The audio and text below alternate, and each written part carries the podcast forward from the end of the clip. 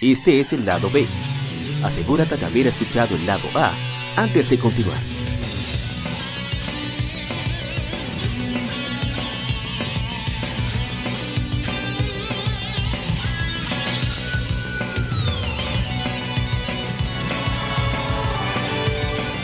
Gamefemérides. Juegos y consolas de aniversario son comentados entre hechos y anécdotas.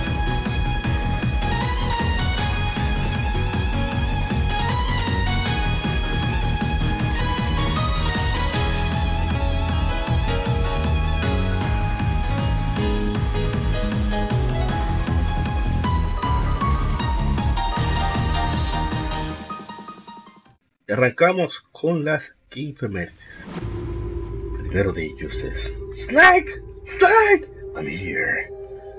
Es Metal Snake. Gear Solid Snake. Peace Walker, ¡Nay! que cumplió nueve años de su lanzamiento. Es el... A ver si hay algunas anécdotas. Ah, sí, hay anécdotas. Hermano Roger Paniagua nos dice, excelente juego. Le dediqué muchas horas en su tiempo y aún guardo mi save data. La verdad que dijimos que es bastante divertido. Dijo demasiado especial, demasiado, en especial las misiones estilo Monster Hunter. René Cabrera nos dice, y aún más espectacular saber que fue lanzado para PSP. Luis Esteban Sepúlveda nos dice que es un juego increíble, de los mejores de la saga. Dijimos que definitivamente. Tremendo juegazo, uno de los mejores. Nos dice René Cabrera. Eh, ¿Qué puedo decir de ese juego? Ese juego cuando salió para PSP había mucha, como mucho murmullo, mucha publicidad, mucho buzz. Yo vamos a ver qué tal. Decido, ¿verdad? conseguirlo. Y cuando lo pruebo, me pareció súper, súper, súper intenso. Sobre todo el hecho de que. Voy a bajar un poco el volumen. Sobre todo el hecho de que este juego no no tiene esas restricciones que generalmente tienen el, el- el género de este juego, que es sigilo. O sea, que el sigilo es, práctica- es prácticamente opcional. Sí, sí, ¿no? exacto. Es que- y eso me encantó, porque eso era lo que no me gustaba de la serie. De difunde ese juego sobre y, y la búsqueda de, que de, de soldados, que era con una Sí. opción en el cual tú podías utilizar el, el PSP comenzaba a buscar como señales Wi-Fi, diferentes señales Wi-Fi, que, que pudiera conectarse o no. Entonces de ahí cre- eh, creaba como un perfil de soldados y tú lo, lo obte- los obtenías. Y eso era muy adictivo. Y duré un tiempo, cada vez que andaba en huevo, tenía mi PSP con la pantalla apagada y buscando ahí Wi-Fi como un desgraciado. Y, y el gameplay, a pesar de que era un poquito complicado, incluso yo llegué a usar el, el dedo mayor para el botón L y el índice Ay, para mover la cámara con la cruceta. Usador. Bueno, en el que había como, a mí me gusta mover mi cámara, esa era la única forma. No, yo sé, la, yo y la entiendo. verdad es que el, el juego es espe- espectacular, usa el PSP al máximo. Y, Sí, definitivamente. y una joya, de verdad que sí. Mira, no soy- Definitivamente. No soy, fan de, de Metal Gear. Yo me hasta los cassettes me bebí. Sí. Sí, sí, sí, no aprende mucho. Sí, sí, sí. Realmente eh, ese estilo de Kojima a mí siempre me ha gustado. Por eso siempre he dicho que cuando yo juego un juego de Metal Gear, yo me detengo en el tiempo, comienzo a escuchar la, la- todo lo que él extra que él le pone al juego. Yo lo escucho y me gusta mucho eso. Por eso yo lo juego en cámara lenta. No, no di que acelerado, ni, ni para ganarle a nadie, ni para des- hablar con nadie sobre que, en qué eh, momento del juego yo estoy, nada de eso.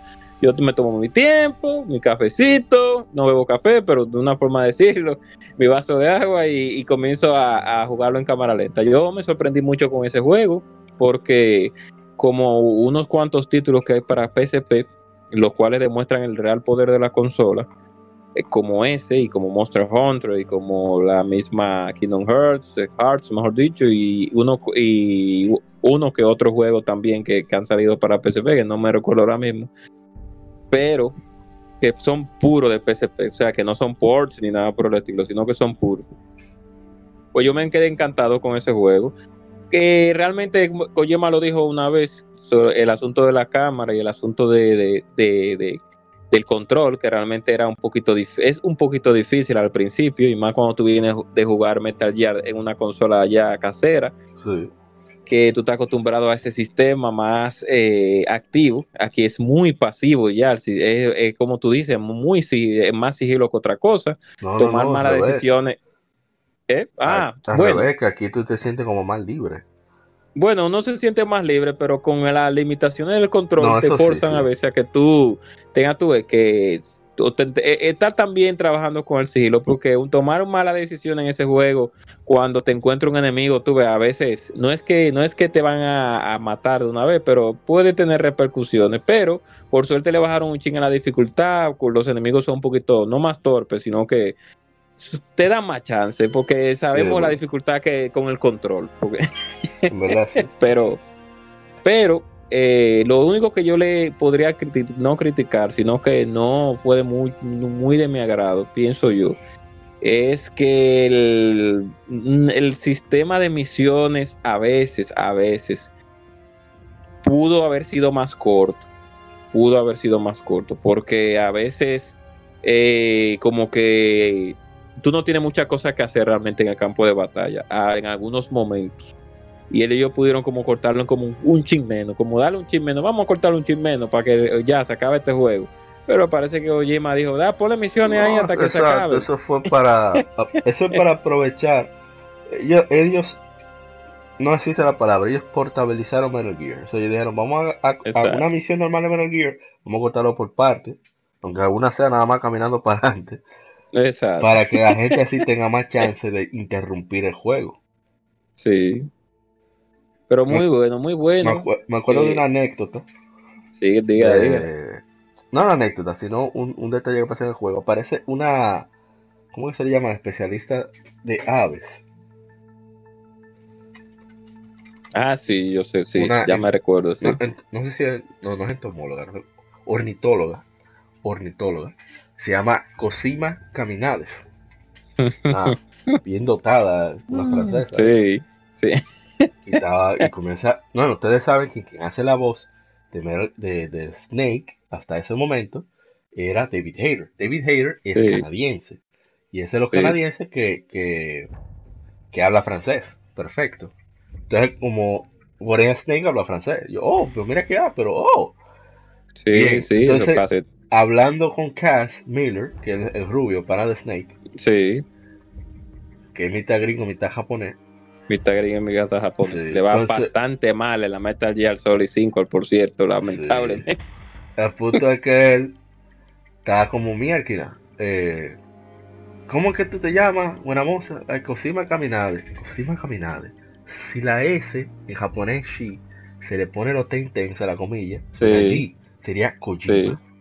Y Caminade, si le pongo una D, Kojima Caminandes. Kojima es Dios. Kojima es Dios. Esa vaina me dio una bendita risa.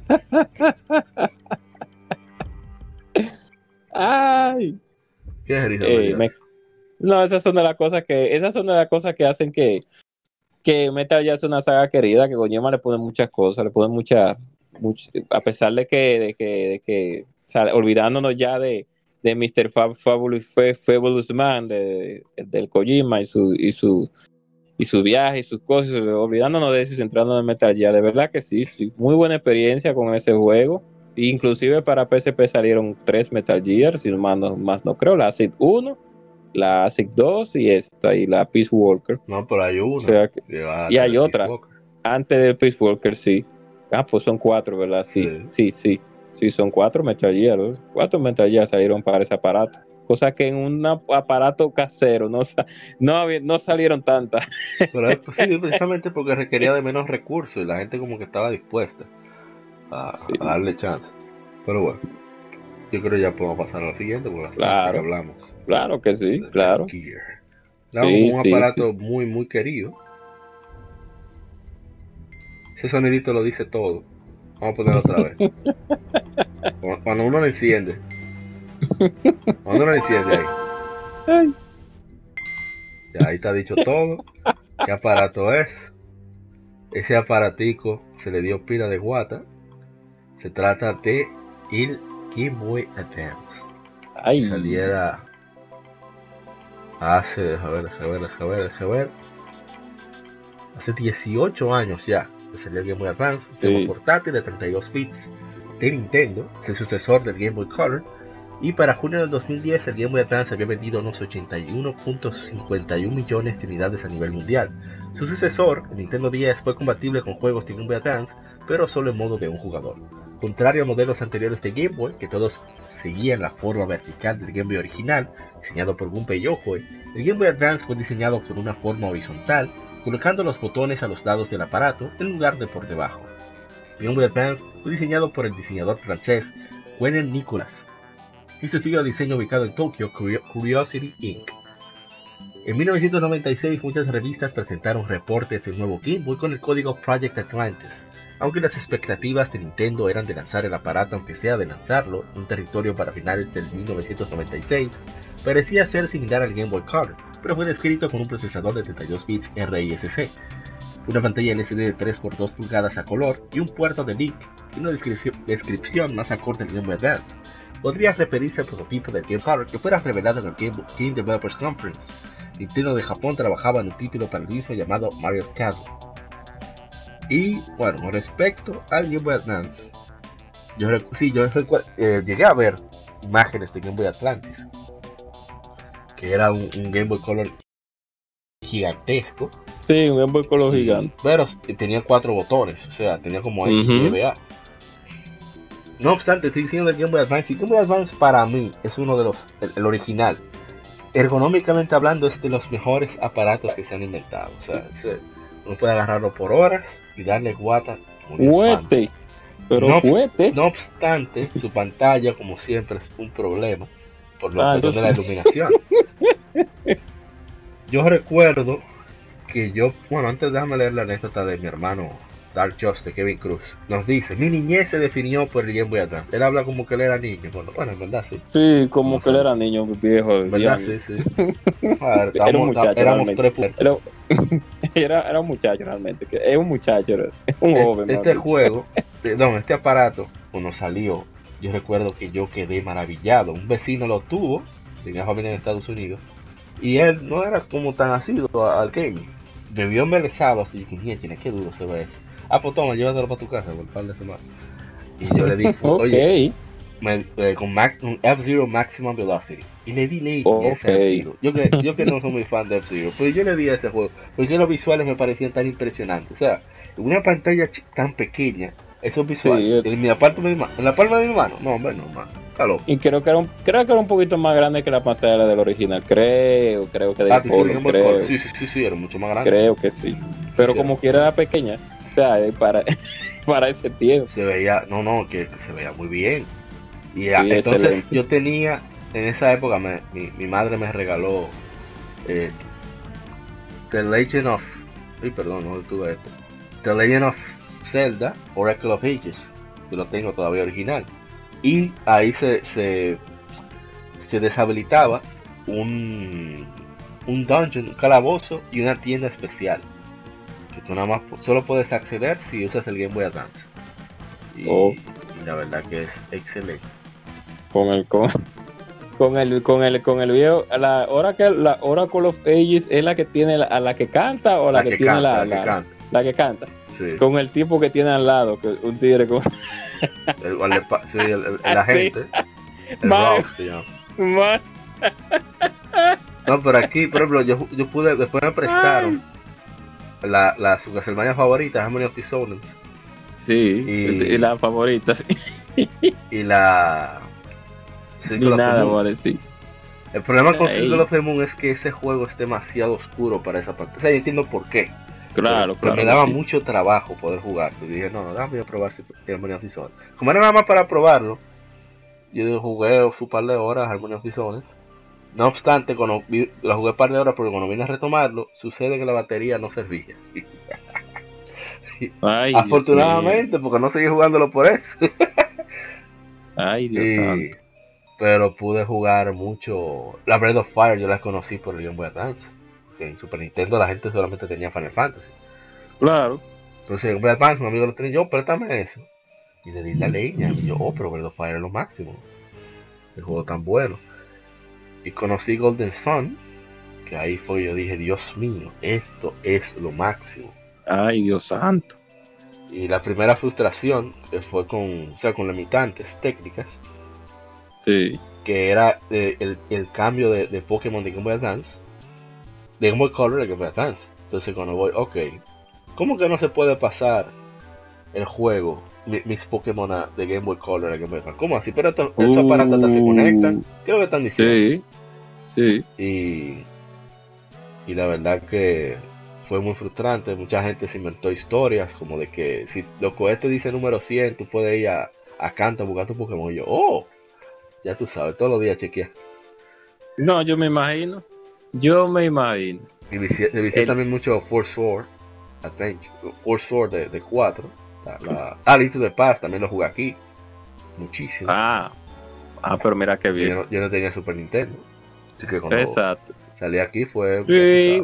sabes, una. No, y que varios remakes que se tiraron. eh, no, bueno, sí, remake. Varios remakes que se lanzaron en el Game Boy Advance. Que como tú dices, mucha gente pudo conocer en el Super Nintendo porque no lo habían conocido tal vez en ese tiempo. Y por eso mucha gente logró jugar muy muchas buenas RPG también. Mira que en el Game Boy Advance se tiraron sus Lunar también. Se tiraron sus Lunar, se tiraron sus. eh, se tiraron a Breath of Fire 1 y 2. Se lanzó. Se lanzaron a Final Fantasy Muchas también. Final Fantasy, juegos Sí. de NES también, de Nintendo pelado.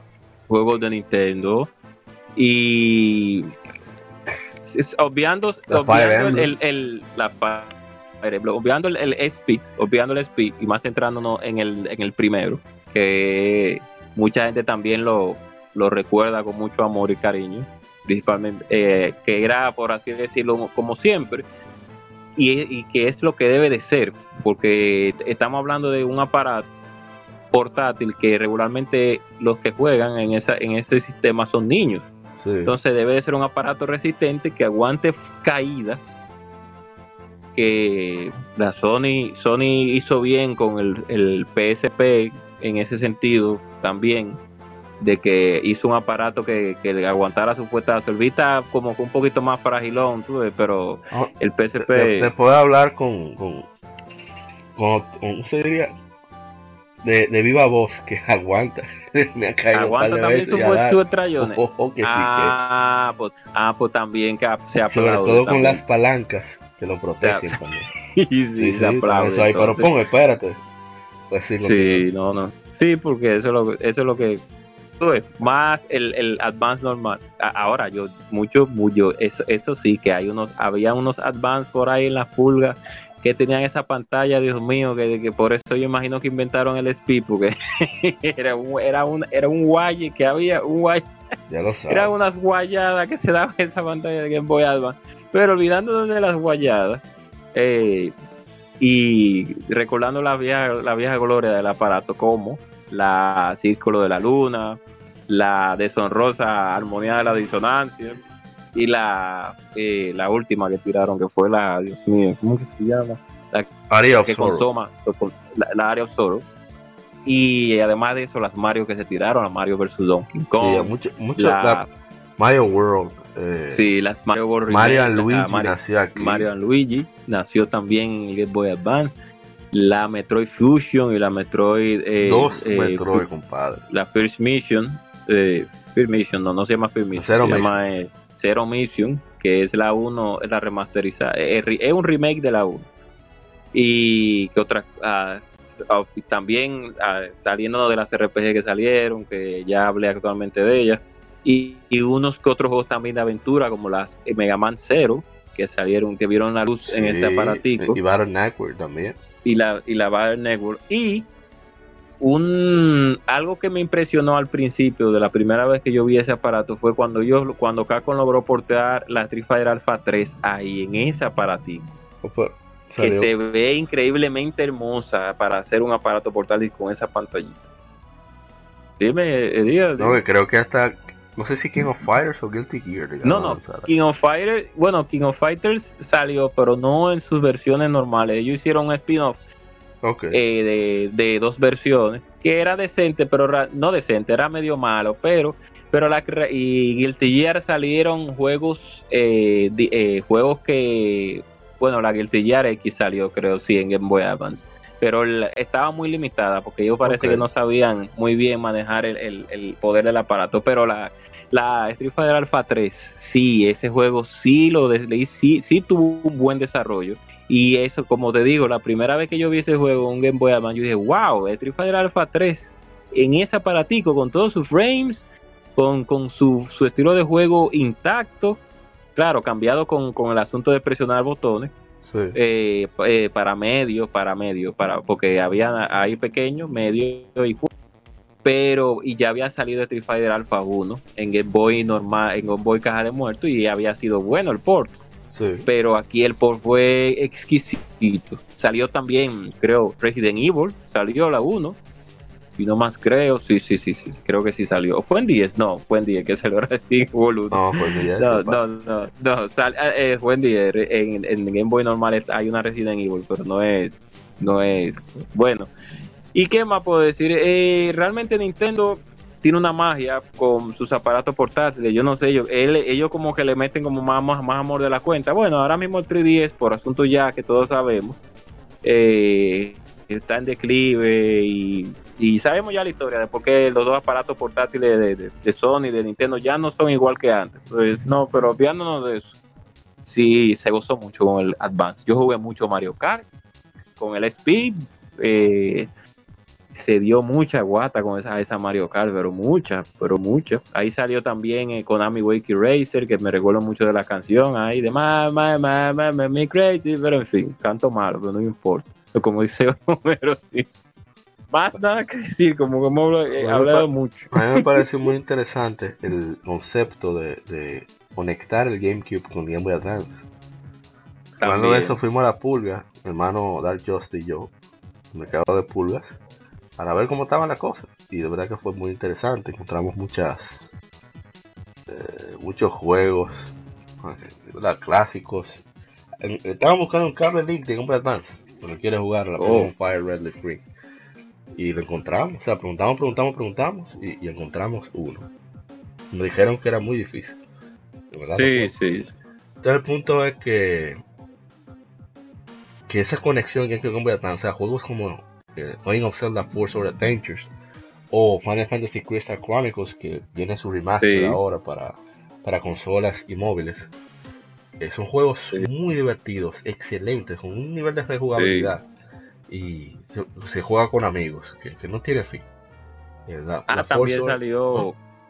¿no? no, que también salió la Final Fantasy 12, eh, pero la versión RTS también. No, no, se para Nintendo 10. Está confundido. Ah, sí, ah, no, ya, estoy volviéndome Es que son tantos juegos. Sí, muchos juegos.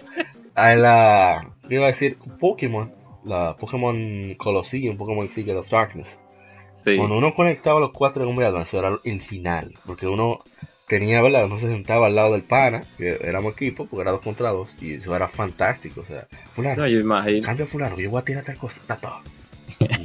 eso era muy chulo. Yo grabé muchísimo de esos combates en VHS, pero lamentablemente, debido a la, a la, caída del formato, se descuidó ah, y se perdió, pero la verdad que mucho... Ay, Dios santo.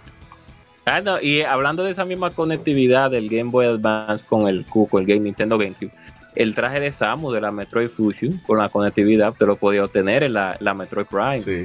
No me recuerdo si era en la 2, en la 3 o en la 1, eh, pero sí se podía. O sea, eh, eh, ese, ese, esa tableta que tiró Nintendo para que se conectara los juegos de Game Boy Advance al, o se podrían jugar igual como el, Super Game Boy de Super Nintendo.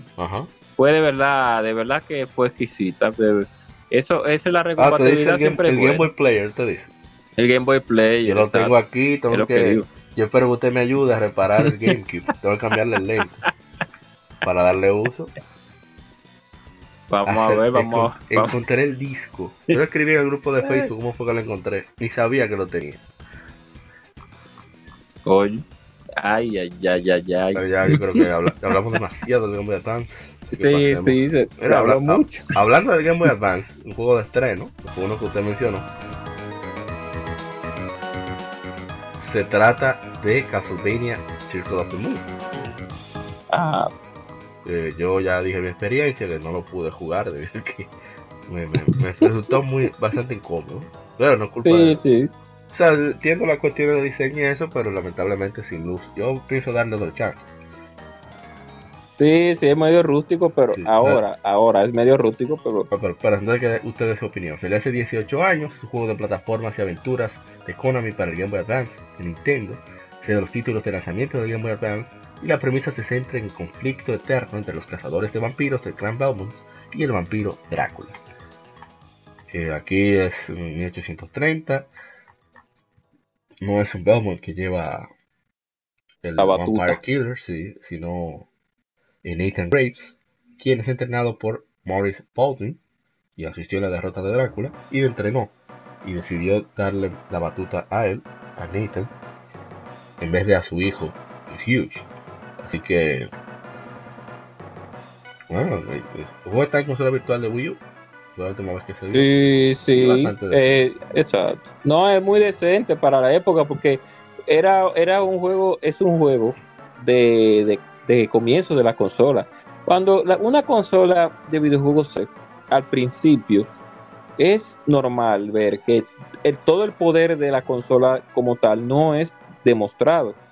Sí. Salvo algunas excepciones con alguna como Final Fantasy para PlayStation 2 que ya después de No, ahí pero, ya no hubo Final forma. Fantasy X salió en el 2001. o sea, salió un año Sí, no, después. yo sé, yo sé, tirando un tierrita ahí, pero, pero en fin. Eh, o sea, eh, y es algo normal, uno está acostumbrado a eso, a que uno no, no es que uno de uno le- le- lo deba de permitir, sino más bien que los desarrolladores tienen nuevas tecnologías, entonces no todas las casas eh, productoras pues manejan igual el, hardware con el software del- de la consola. Entonces, con este juego, ellos hicieron muy buen trabajo. Porque ellos no, no fue que hicieron una sinfonía de la noche, lógicamente, pero sí lograron mantener el estilo, a pesar de que le falta mucho frame, a muchos enemigos y al mismo personaje, bueno. Pero es- era un Castlevania portátil. Y, y una Castlevania con un mundo abierto portátil. En Game Boy nada más habíamos tenido la Castlevania Re- Re- Revenge, la 1 y la, y la, y la no, 2. no procesa, error 404. Sí.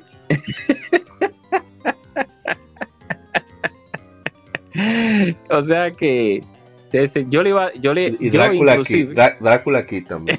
y Kid Drácula sí, pero esa se quedó en Japón, esa, esa no pudo. Ahora, ahora con el, con el nefasto, nefasto el recopilatorio de Konami, mediocre recopilatorio, que ahora tiraron un update en el cual usted ya por fin iba a tener los libros, los, el los libritos y, y- y- imágenes inéditas de los desarrollos de, de cada uno de los juegos, según pude ver ahora, no, no de lanzamiento, no ahora, porque tiraron un parche, parece que la gente comenzó a quejarse.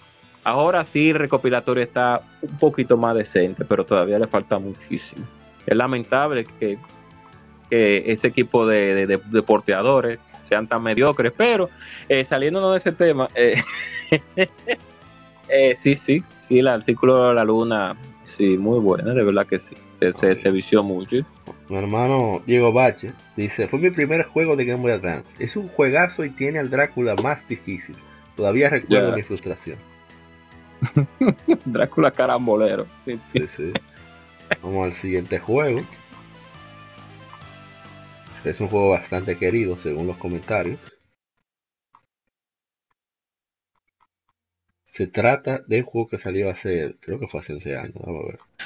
Sí, hace 11 años se lanza Metal Gear Solid 4, Guns of the. Patriots, juego de acción, aventura y sigilo, desarrollado por Kojima Productions, publicado por Konami exclusivamente para PlayStation 3. Es el sexto de la serie Metal Gear, dirigido por Hideo Kojima. Un comentario que sale es de Julio Tristán Tafoya Murillo, nos dice, el mejor videojuego que he jugado en mi vida, punto. Quiero aclarar Eh, que bueno. para que te pegue así, es necesario haber jugado los anteriores en su tiempo. No sentirás igual si juegas ahora todos por primera vez en una sentada. Deja ver Se si- pasó ahí un ching ahí, pero ok, No, sigue así. No, claro, se respeta. Yo la verdad que no lo he jugado. Sí vi todo, viví todo el bus. Sobre todo porque el PlayStation 3 tuvo un muy mal inicio. en- en Sí, el de, 2006. de verdad que realmente. Con, con Metal Gear Solid 4, en el 2008, como que comenzó a cambiar el lente con que se veía el PlayStation 3. Comenzaron a aparecer aparecer exclusivos de este nivel y de, esta importancia, no de nivel, porque habían unos cuantos, el mismo Uncharted 1, el mismo Ratchet Clank, eh, ¿cuál era? Ese fue el nombre. Yo creo que no habían salido todavía, yo creo, para ese tiempo. sí, ya habían salido. habían salido. Lo que pasa es que, ah, ya. uno, Ratchet Clank nunca ha sido una franquicia vende consolas, somos, somos algunos fans que si nos volvemos locos con él. Y Uncharted era el primero, no le hizo mucho caso. Fue hasta el 2 que la gente dijo, oh, pero mira, esta vaina está dura. Y, y aquí ya, incluso cuando el trailer de estreno, quizá la memoria me falla, se decía, esta es el arma, decía, ¿cómo se llama el científico nerd? Eh, ¿Cuál? El hombre de Naomi. Eh, el hombre, el hombre de Naomi, eh, cosa, eh, Dios mío. bueno, se me olvidó. No, no, le, no me llegará. él dice, esta es el arma secreta para ganar la guerra de consolas. Lo decía así, clarito, tirando. sí. Ay, ay, ay. Ese es cosa de Dios mío, eh, Otacón es que se llama. Ese mismo. Otacón. Ese mismo. Él dice eso en los trailers de, presentación del juego. Sí, en el trailer del juego lo dice, pero imagina, se esperó tanto tiempo. Bueno, sigue, sí. No, no, yo no voy a decir más nada. Yo no lo jugué.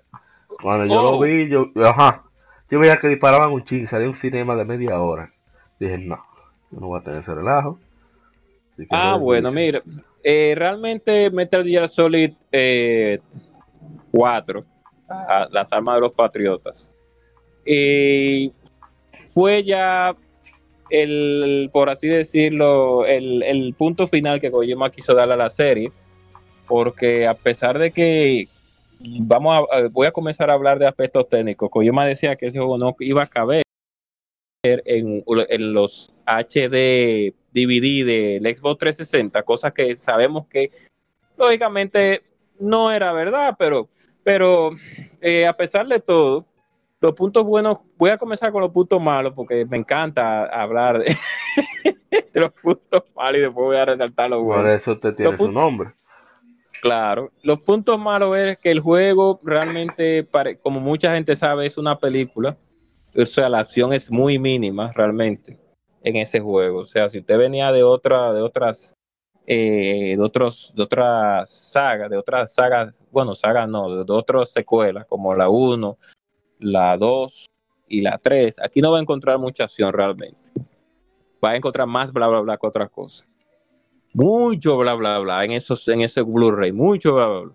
Y eh, saliéndonos del punto más negativo que tiene y entrando a los puntos buenos, es que, bueno, realmente Kojima quería finalizar la saga ya con ese juego. Parece que estaba harto ya de desarrollar el mismo juego una que otra vez. Sobre todo salir de Solid Snake. Sí, y salir de exacto. Que parece que esa negación que tenía Konami con hacer una nueva Bokai o una nueva eh, Son, of, Son of the Ender, parece que embarcó a Kojima, que, a que estaba harto ya de y quería terminar con, su héroe de acción. Eh, el juego es el juego tiene, tiene muchos fanservice. Porque es para lógicamente terminar ya la saga.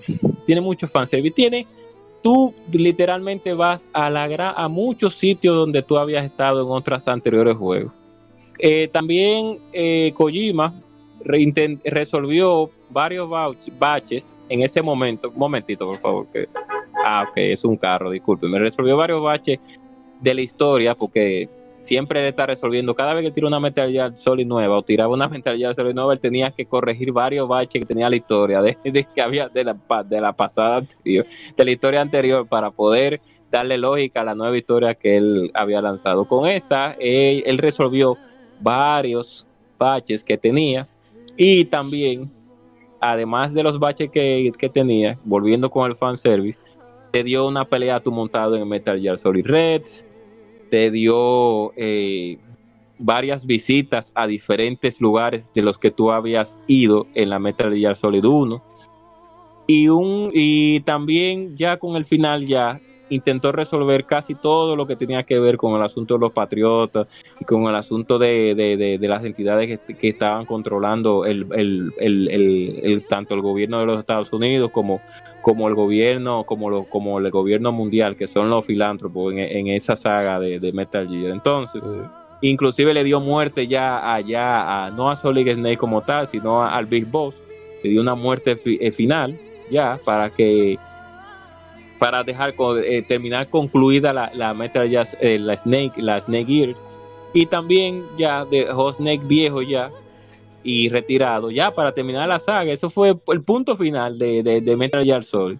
Pero, como ustedes saben, Konami, como toda compañía, quiere más dinero, como le pasó con Mega Man, y después siguieron tirando otra, y siguieron tirando más juegos. Pero ese es el, pues, por así decirlo, el punto final ya de la saga de Metal Gear Solid. Eso es el final ya. Usted, ahí ya, eso es para, para Kojima, ese es el final ya de la saga. Y el sistema de, ya para no abarcar tanto, el sistema de, de, tiro y el sistema, el sistema de, de sigilo fue corregido en el juego. Es un poco más, ya no es tanto como la Snake Eater, un poquito más eh, activo.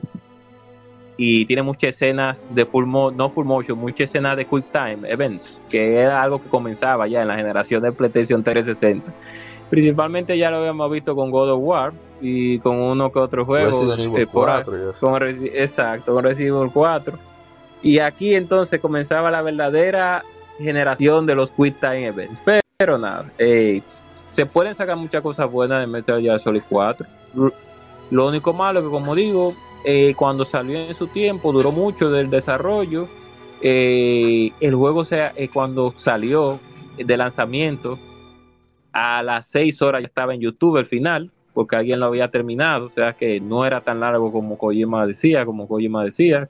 Ese Blu-ray se fue, ese Blu-ray realmente fue desperdiciado, me imagino yo. Eso fue seguro para darle importancia al Blu-ray, porque Sony quería, lógicamente, eh, afianzar esa tecnología y que se sabe que, un se disculpen el se sabe que la tecnología de Blu-ray, la tecnología actual, pero en ese momento, con la serie de PlayStation 3, un aparato que de lanzamiento fue bastante caro y tuvieron pocas unidades, y Sony quería eh, quería eh, no imponer, sino que esa, incentivar a que los a que las compañías comenzaran a utilizar el, Blu-ray en su, no solamente en su consola, porque creo que ya había reproductores de Blu-ray antes del PlayStation claro, 3. el PlayStation 3 exacto. fue el reproductor más barato, o sea, menos caro, mejor dicho. Costaba 400 dólares menos que un, reproductor Blu-ray Y aún así, exacto, y aún así estaba caro para el lanzamiento porque realmente eran 700 dólares y, habían pocas unidades, se armaron muchos líos, pero no estamos hablando para, no estamos, no voy a enfatizarme en los líos que se armaron cuando la consola llegó a América. entonces, él quería, me imagino que Kojima dijeron, incentiva el Blu-ray, di que ese juego no cabe en un 360, y entonces, con todo, eh, cuando, y además de que había que instalarlo en la consola, duraba más que 10 años instalándose. Cada capítulo. Suerte que eh, lanzaron una actualización. Instala top. Sí. Ya. Pero, sí, pero era Ay, no tenía ni trofeo, que no, que ese juego era muy complejo. y como hace como 4 o 5 años lanzaron trofeo. Sí, pero era la época, eso se, entiende, que era la época. Era, era el 2003, era 2000, 2004. 2004 era, si no me recuerdo. No, no, 2004 no. Sí. Eh, Amaury la salida de PlayStation 3. 2006. 2006, sí, 2006. Era, eran los tiempos. Pero bueno, sí se puede sacar muchas cosas de Metal Gear Solid 4. Como digo, el fanservice ahí está para que usted, fan de Metal Gear, ya llegue a un orgasmo de manera industrial con, con, ese juego, porque está todo lo que, todo el fanservice que usted quiso, que no tenían las otras, lo tiene Digo que la, esa, la última pelea y la antepenúltima con el Metal Gear Solid Reverse, el Metal Gear eh, eh, Dios mío, se me olvidó el nombre. Bueno, en fin, esa batalla de ahí, esa batalla es puro fanservice. Eso es para que usted ya diga, Dios mío, Snake peleando eh, con un. Ya, pero en fin, nada más que decir que hablé muchísimo. Sí, sí. Vamos a pasar de una vez a un juego fantástico que fue casi de lanzamiento del PlayStation Vita. Y hablamos de que hace 7 años se lanza Gravity Rush, conocido como Gravity Days en Japón. es un juego de acción y aventura desarrollado por Project Siren y publicado por Sony para PlayStation Vita. Master en HD, desarrollado por Blue Point Games para PlayStation 4, fue lanzado en 2016. como este juego no está popular, voy a leerlo casi completo. Aquí controlas a Kat, que es una, una joven amnésica con el poder de manipular cómo la gravedad le afecta. Usa sus poderes para ayudar a, la gente de Hexaville contra los misteriosos Navy, visita a personas contra amenazas y descubriendo el misterio de su pasado. Siempre tiene a Kat explorando el mundo abierto de Hexaville, completando misiones para los ciudadanos y vencer Navy. Navy son los enemigos. Pero dijimos. La navegación y el combate involucran mucho de las habilidades de alterar la gravedad de Kat, Comenzaron su desarrollo para PlayStation 3 en 2008 bajo el título Gravity, antes de moverse a PlayStation Vita. Gravity Rush fue concebido por el director Keiichiro Toyama previo a su trabajo en, no, después de su trabajo en Silent Hill y la serie Siren. Oye, qué interesante. De juegos de terror a un juego de acción de, de aventura plataforma. El equipo enfrentó dificultades técnicas debido al gameplay y hardware elegido. El mundo, historia y estilo artístico fueron inspirados por cómics japoneses y occidentales, siguiendo el trabajo del artista, artista francés Jean Giraud. La música fue compuesta por Gohei Tanaka, quien trabajó en el proyecto desde etapa temprana. Para su lanzamiento el juego tuvo recepción mixta y positiva por la crítica, elogiado por el estilo artístico y la representación de Cat, pero aspectos de gameplay y problemas con el control fueron criticados. El remaster también fue bien recibido, enfocándose en las mejoras. Gravity Rush 2, la secuela, fue lanzada en 2017 para PlayStation 4. Cuanto a los comentarios, tenemos a mi hermano Roger Paniagua de nuevo que nos dice: Es muy entretenido ese juego. Lo jugué en modo de preservación en PlayStation. Ey, ¿qué pasó No, mentira, está bien. Hyper Teddy Castro nos dice: Y hace dos años PlayStation 4 se robó la exclusiva y no sacaron Gravity Rush 2 para Pita. En verdad, en verdad, o sea, siendo sincero, fue un problema que saliera para PlayStation 4 porque el público de ese juego estaba en la portátil de, el portátil de Sony. Entonces, yeah. lanzaron en PlayStation 4, la gente dijo como, no voy a comprar nada, ruedo. Sí, exacto. Y la verdad es que no vendió muy bien, que digamos, la secuela. Lamentable. Eric Vázquez puso en muchos, muchas, por letra, juegazo. nuestro hermano no es Arturo Esqueda Linares nos dice, juegazo también. Y qué les puedo decir, un juego muy original con un audio y gráficos perdón, excepcionales. Y la historia también es muy muy emotiva. Y ese gameplay es fantástico porque tú tienes que ir moviéndote por el mundo. Tienes una barra de gravedad, tu, barra de HP. Entonces tú, en vez de tú ir, caminando, lo que haces es que usa la gravedad para que ella te, te, lleve a donde tú quieras. Puedes incluso acelerar, puedes hacer ataques. Eh, el combate, el gameplay de combate no es muy, eh, ¿cómo se diría? No es lo mejor del mundo, pero no deja de ser entretenido lo más interesante para mí es la, cómo uno se mueve en el mundo, cómo uno resuelve algunos de los puzzles. Y, y lo único que no me gustó del juego es los boss fights, las peleas, las peleas contra los jefes. Que es que tú tienes que hacer prácticamente una carrera. Tienes que ir detrás del boss con el gameplay de gravedad. Que al principio es un poco incómodo, pero no obstante, como a mí particularmente, porque yo no soy fan de los juegos de carrera, me cansa el estar detrás de un jefe. Yo estoy acostumbrado a que el jefe me caiga atrás a mí y yo tenga que cuidarme de que no suene. Pero aquí mezclan un poco las cosas. No obstante, es un juegazo muy recomendado. Si pueden jugarlo en PlayStation Vita, bien. Si pueden en PlayStation 4, mejor. Porque a mí me gusta más, eh, bueno, cómo se ven esos colores en PlayStation Vita. Y, el uso de, motion sensing y todo eso disparate. Que al final son gimmicks, pero aquí lo, lo, utilizan bastante decente, diría yo. Es un juego que se ve todavía hoy impresionante, a pesar de que tiene ya 7 años. Y ojalá que, la gente le, qué yo, le dé chance de alguna forma u otra. Que vean lo, bueno que es. A ver si tengo comentarios en, Instagram. No, no hay comentarios en Instagram. Así que, gente cobra, ¿tú lo has probado? Yo realmente lo pude probar y a pesar, porque yo probé creo que un demo de en que, no sé, creo que fue en PlayStation 4, probé un ah, demo de la probé un demo de la 2, no sé dónde lo probé y, todavía no me, no me convencí en ese momento, pero probé la versión de Vita ahora, de modo de preservación y realmente tiene el juego realmente se ve muy bien y los controles están bien.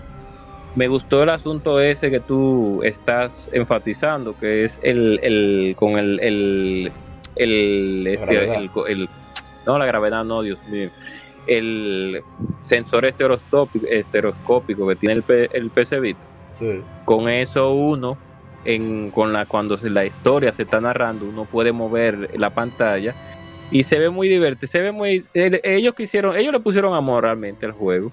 A pesar de que eh, con el asunto de la gravedad, tal vez ellos no pudieron tan tan tan tan tan desarrollarlo tan bien con el asunto porque lógicamente no es que te den, no es que tú no tengas libertad, pero sí hay eventos que ameritan como que tú tengas que ser un poco rápido y entonces hay mucha gente que no puede ser muy hay, hay jugadores que no son tan hábiles entonces mover la cámara o mover la cámara al tiempo que se necesita puede molestar al principio pero después cuando tú te acostumbras ya ya es otra cosa.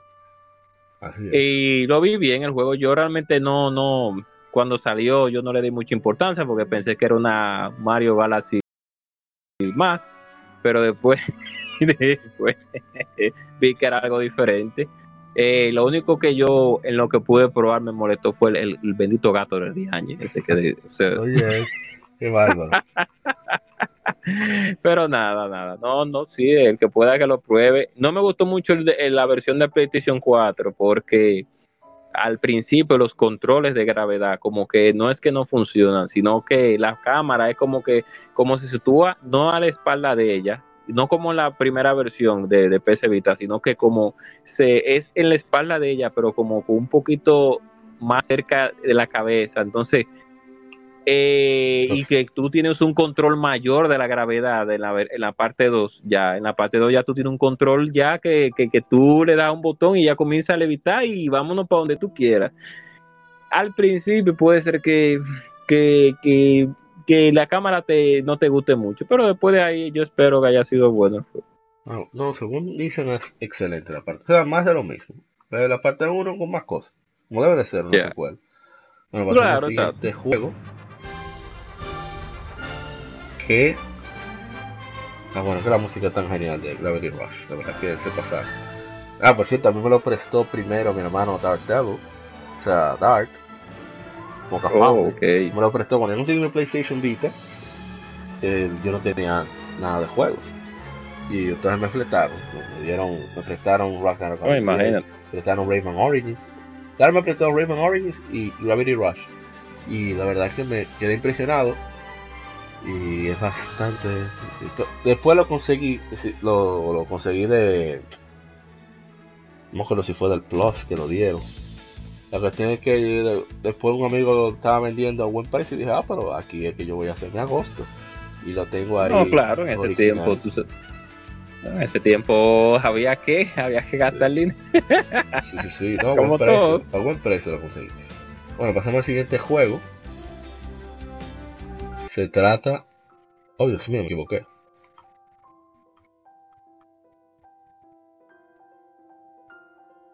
Oh, pero Parece que me he equivocado definitivamente de, de, audio. Ok. Así que vamos a, corregir. Vamos allá. Sí, vamos a corregir ahora mismo.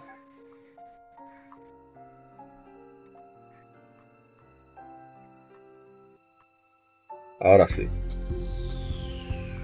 Bueno, eh, hace, creo que hace 19 años, no estoy seguro, si hace 19 años, lanza, se lanza The Legend of Dragoon, un RPG por turnos desarrollado por Japan Studio y publicado por Sony para el primer PlayStation. Eh, vamos a hablar más de ello. Ah, bueno, sí, que inició en 1996 en un pequeño grupo mientras la compañía preparaba equipos para otros juegos como Apescape e Ico. Ah, su tope el equipo consistía de 100 miembros con 10 encargados de arte conceptual, ya que contiene un gran número de mapas pre-renderizados y full motion videos, el fue esparcido en cuatro discos, un arduo trabajo de tres años y medio, antes, hasta antes de su lanzamiento en Japón. Antes de su lanzamiento estadounidense, el gameplay fue rebalanceado debido a las quejas en cuanto a dificultad según los japoneses. El juego, según Shu Yoshida, que era productor, el juego costó 16 millones de dólares de desarrollo. Gran parte de las ventas se hicieron en Occidente, diciendo que las ventas en América fueron muy fuertes. desde mayo del 2012 está disponible en la PlayStation Store. Que de ahí fue que lo jugamos, hicimos streaming en PlayStation TV. Rodrigo Chavarría Rodríguez nos dice, recuerdo que tuve que comprar otro más ya que eran discos con error entre el disco 2 y 3, solo por una misión de retorno a una ciudad. Ay Dios santo. A ver, ah, mi hermano eh, Wolf Thunder 33 nos dice, uff, clásico.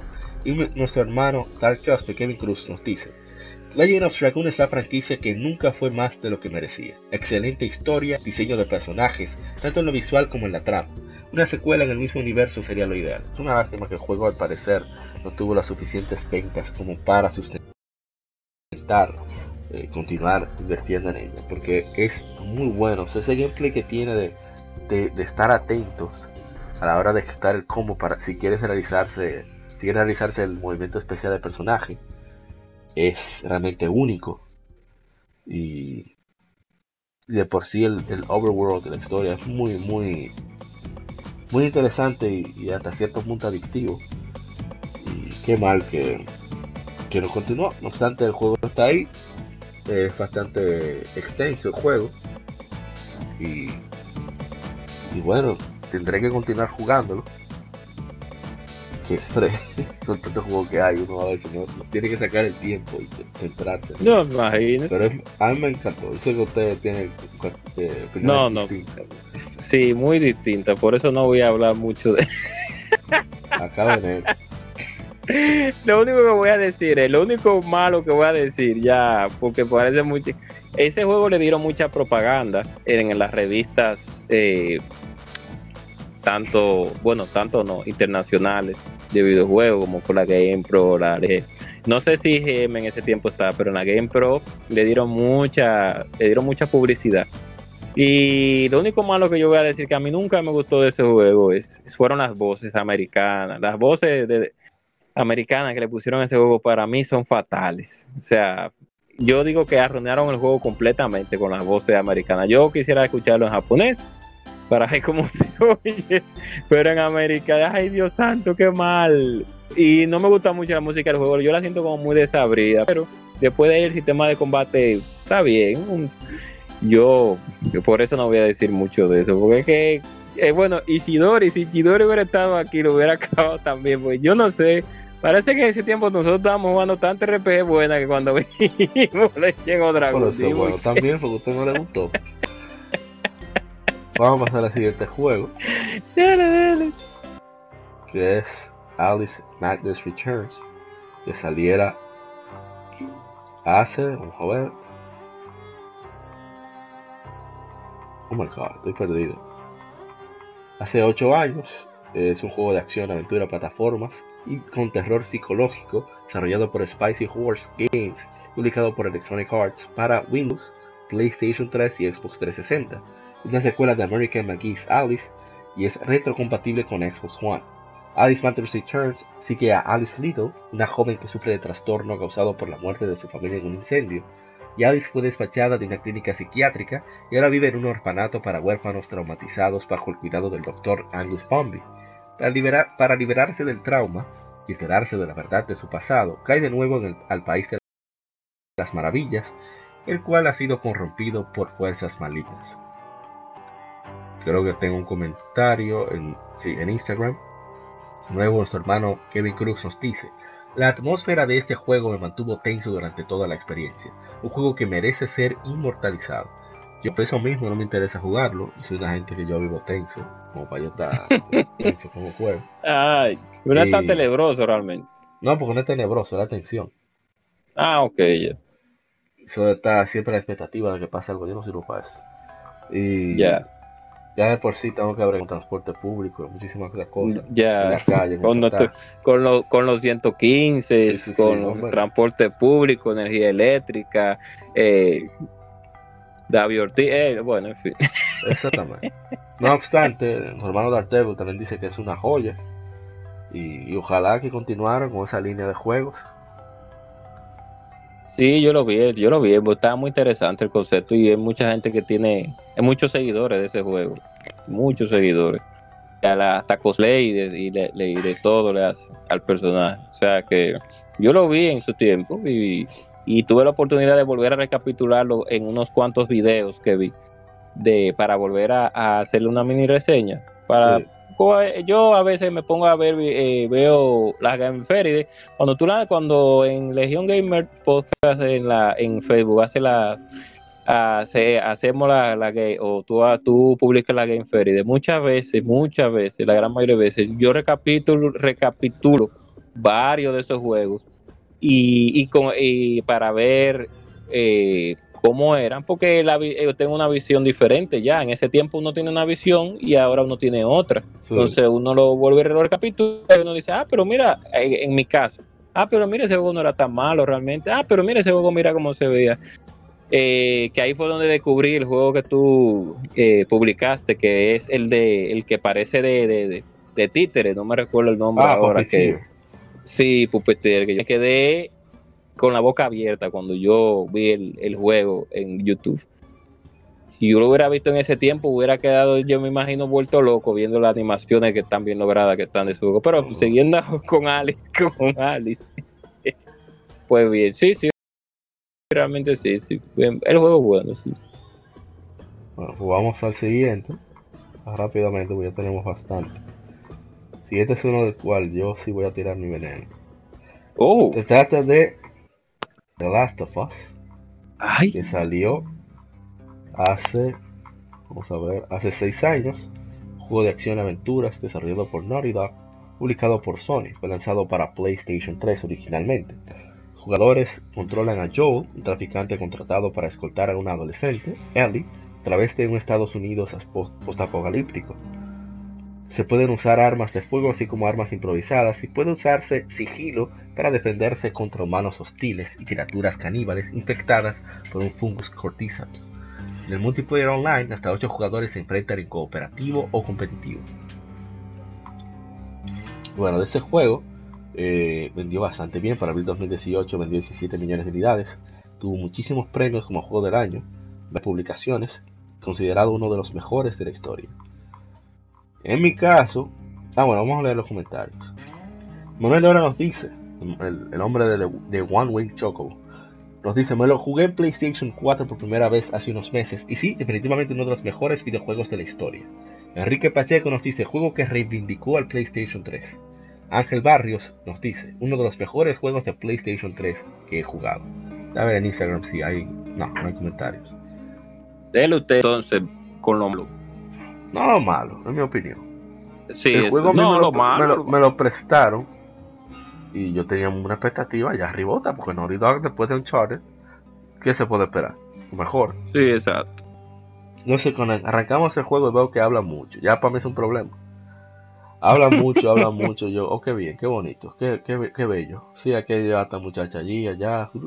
Yo veo sí que hay mucho énfasis en, en cómo eh, se llevan los personajes. Lo que sí me sorprendió del juego de manera grata es que tú no tienes que cuidar a la caraja, a Ellie. Ella se cuida sola. Para mí ya es un plus. Porque después de tantas malas experiencias desde ICO hasta Resident Evil 4, cada vez que uno está acompañado es un problema. Como en la vida real. Un problema. realmente. Entonces aquí no, aquí una muchacha, ok, un tigre ahí, me voy por otro lado. O, como es el caso que uno más ve, la, inteligencia artificial de los enemigos están hechos solamente para centrarte en ti y sueltan el mando a la muchacha. Tú a la muchacha le pasa por el frente y no le hacen caso. Pasa tú, se, te jodiste. Sí, eso es verdad. Pero no estoy criticando eso. Eso, eso lo veo bien porque se va a quitar un problema a uno. No, bueno. Entonces, eh, eh ok, continúo con mi experiencia. El juego comienza a cansar porque exige mucho sigilo. Yo soy enemigo acérrimo del sigilo. O sea, yo por un momentico te lo aguanto, como o cuando es de manera cómica, como en el caso de Sly. Sly Cooper. A mí me encanta ese sigilo porque que tú le robas dinero a los enemigos, para mí eso está fantástico. Y, ok, pero el gameplay, como es medio chartesco, lo, encuentro bien. Y, lo, y la idea de, improvisar armas, eso está, todo eso está excelente. Pero, repito, se siente como muy lento, como avanzando. Finalmente llego al punto que digo, ok, ya no voy a seguir en este juego, yo voy a devolverlo. Y llamo a quien me lo prestó, que es mi hermano el doctor. Doctor, ven, ¿cuándo te va a pasar por aquí? Ven a buscar su juego. No, pero termina lo que se acaba oh. de Yo, oh, ¿es verdad? Sí. Y como si continúo esa misma tarde, esa misma tarde, eh, continúo, continúo, llego a winter, a, invierno. ahí ya el juego sí comienza a tomar ritmo que a mí me gusta. Que se habla mientras se está dando plomo, que es lo que me gusta de Uncharted. Y y leña y yo tuve, terminé mi juego, me sentí satisfecho y digo, tú, el juego en verdad se parece mucho de, de, de, los premios porque hizo que yo lo pudiera terminar a pesar de que tiene tanta cosa en contra. No obstante, yo entiendo que la percepción eh, sobrevalorada que hay sobre el juego es más de gente que le gusta ese tipo de historia. que, se siente más atraído a la historia que al todo del juego. Ok. Entonces ahí donde, o sea, un juego, muy buen juego, un juego de, de digamos, de Metacritic, de mi parte tendría, qué sé yo, un 89, 90 de 100. Está muy bien. Sí, realmente. O sea, más, para mí 70 es bueno. No es excelente, pero es bueno. Entonces, eh, no obstante, hay la moda que había con The, Walking Dead, que, sí, yo que ayudó sí, mucho a, finalizar el juego. Pero entiendo que, que el mismo caso de Final Fantasy VII, un juego sobrevalorado. Muy bueno, excelente, pero muy sobrevalorado. Sí, sí, realmente.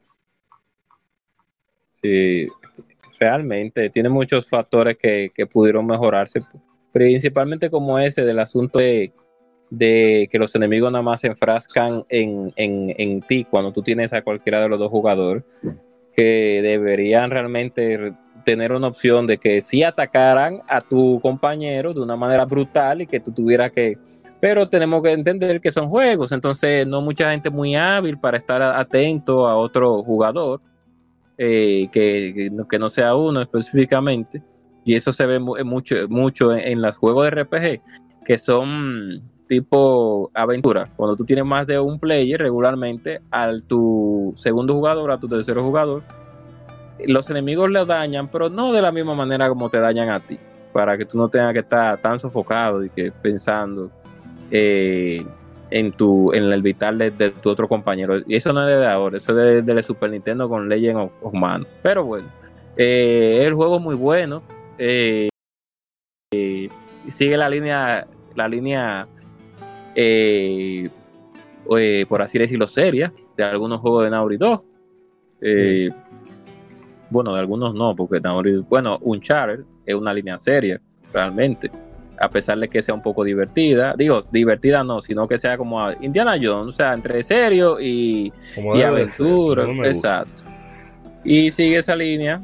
Eh, pareció un juego más de Rockstar realmente, pero yo creo como que Rockstar, a pesar de todo, ya como que no que sea reivindicado, sino que se centró mucho en nada más en, GTA, en GTA, en GTA en un tiempo que, que ya sus otros juegos no lo está no le estaba poniendo el cariño que ellos siempre le ponen. Pero bueno, bien, buen juego de verdad, de la Bueno, como tú dices, puede que esté sobrevalorado, pues muchos factores, pero no descarta que sea buen juego.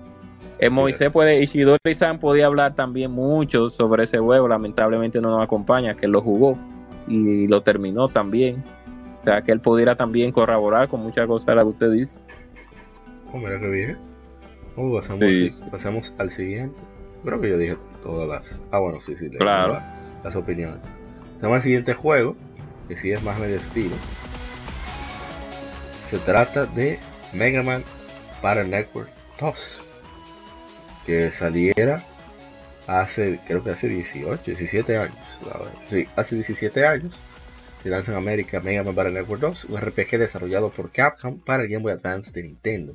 Sigue la historia después de los eventos de Mega Man Network Transmission, que es un, la secuela de Mega Man Network 1 que salió para Nintendo GameCube. Fue lanzado en la consola virtual de Wii U en enero de 2015 en América. Tres meses después de Mega Man Network, la historia abre con el mundo en tranquilidad, siguiendo la derrota de la organización conocida como WWW. Sin embargo, Net Crime, como perpetrada por una organización de Net Mafia conocida como Gospel, está en ascenso. O sea, el crimen en red una vez más, Line Hikari y su Net Navi, Megaman, se involucran y trabajan para vencer el plan de Gospel de destruir la sociedad. Así inicia Mega Man Battle Network 2. Y ahí va, hay unos cuantos comentarios en, Instagram.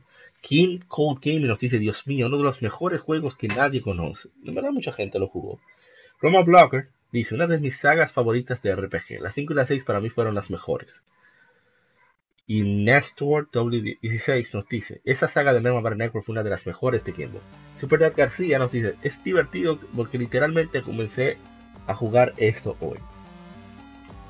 ¿Y qué puedo decir del juego? Eh, a la primera, yo pude jugarlo en modo de preservación, que me pasaron, tuve, a decirlo, una, una vía no oficial de probarlo. Y continuó, me gustó bastante el concepto de, el concepto de internet, conectividad, que es muy actual de hecho. O sea, estamos hablando de un juego del 2001, el concepto es muy actual. Y después, eh, cuando anuncié la segunda parte, yo creo que tengo el Game Boy Advance, me aventura la pulga con mi hermana, hermana mayor, y veo el juego. Yo, oh, ustedes me dan por este juego. ¿Cuánto te quiere? Tanto. No recuerdo el precio, en verdad. Creo que fueron 300 y pico. 350, algo así. Un precio, como decir, normal, considerando la época, serían como 600 pesos ahora, un juego más o menos reciente. ok, vamos a darle. Y la verdad que lo disfruté muchísimo. Quiero los, tipos de, los naves, que, que, que la, el elemento que toma el, el Mega Man ahí. Eh, el juego multijugador, lo jugué con mi hermano Luis Franjul bastante. Y, fue muy muy muy divertido en verdad. Y, y ojalá, lástima que, el juego como que se gastó mucho, ya cuando sea la tercera parte dije no, yo no, no voy a seguir montando en este tren, me bajé en la ya no. siguiente, vi a dónde iba y yo no, pero así no, me quieren me quieren secar, sí, no somos locos y, pero si hubieran tenido, qué sé yo, un lanzamiento cada dos años, bien pulido, bien trabajado, digo, no es que eran malos los juegos tampoco, sino que sentía acelerado el, lanzamiento. Sí, se sentía acelerado porque cuando vamos a la tercera parte, eh, como ya tenía versiones, creo. Sí, y no, y que Capcom, como muchas veces hacía, reutilizaba Sprite, entonces ya se había, medio baratoso. Ya, ya cuando una compañía reutiliza Sprite y, y los gráficos no cambian mucho, ya, ya se siente barato. Sí, ya se siente perdón, Mi audio, perdón, y el audio, audio. O sea, la partitura es muy buena, o sea, la idea musical es muy buena, es una música muy bonita, pero el sonido que tiene es incómodo, pues unos bits de celulares prácticamente. Sí. Pero, bueno, uh, ojalá y que, que un día, bueno, vamos, vamos a tirar una patada voladora con esto. Vamos a ver, porque ellos tiraron la, Star Force, creo que fue Nintendo 10 y ya la gente como que ya no estaba, ya definitivamente ya dijeron no, dijeron no. No, y de ahí viene la muerte de Mega Man. Y es que, sí. La gente se cansó. En verdad la gente se cansó. hasta Mega Man 0 sufrió, Mega Man 0, el Mega Man ZX, dijeron no, no, ya no quiero saber de Mega Man. bueno, vamos al penúltimo de la tanda pues sería, íbamos a hacer tema de la semana, pero por cuestiones de que solamente somos dos y un tema que requiere como de más, sí, eh. más discusión, más diálogo, más discusión. Sí, más eh, discusión. Era, era, sobre juegos que aportaron, o sea, en, la historia, o sea, mecánicas, etcétera. Y nos fuimos entonces, vamos a, lo que vamos a hacer es retomar una efeméride que habíamos dejado de lado, que, bueno, vamos a decir ahorita. Y el juego que está de aniversario, ya como la de ustedes seguro saben, se trata de Sonic Adventure 2, que cumplió 18 años, ya puede beber. Un juego de aventura y plataformas, desarrollado por Sonic Team, publicado por Sega, sigue la historia de Sonic Adventure, fue el último juego de Sonic para Sega Dreamcast, después que se descontinuaron. Presenta historias del bien contra el mal, con Sonic the Hedgehog, Miles Prower y Knuckles de Kidna, de Kidna, que intentan salvar el mundo, mientras que Shadow the Hedgehog, Dr. Eggman y Rush the Bat intentan conquistarlo. Yo diría que Bat intenta conquistarlo. Ah, bueno, sí, conquistarlo. Tienes razón, para que entendí que era destruirlo, no la La historia se divide en tres estilos de gameplay, plataformas de velocidad para Sonic y Shadow, son excelentes. Disparos multidireccionales para Tails y Eggman, que son un poquito... no son una cosa. Y uno de acción, y yo diría exploración para Knuckles y Rush. Y ahí todos... Yo nunca he sido muy fan de eso. No, usted se dio cuenta ah. del stream el año pasado. Sí, sí, definitivamente. El salido del título inició a completarse el predecesor, como 18 meses, y se produjo en conmemoración del décimo aniversario de Sonic. Se diseñó para ser más rápido y orientado a la acción que el original. El equipo de desarrollo también expandió la presencia de los Chao, los Chao, perdón, y otros personajes.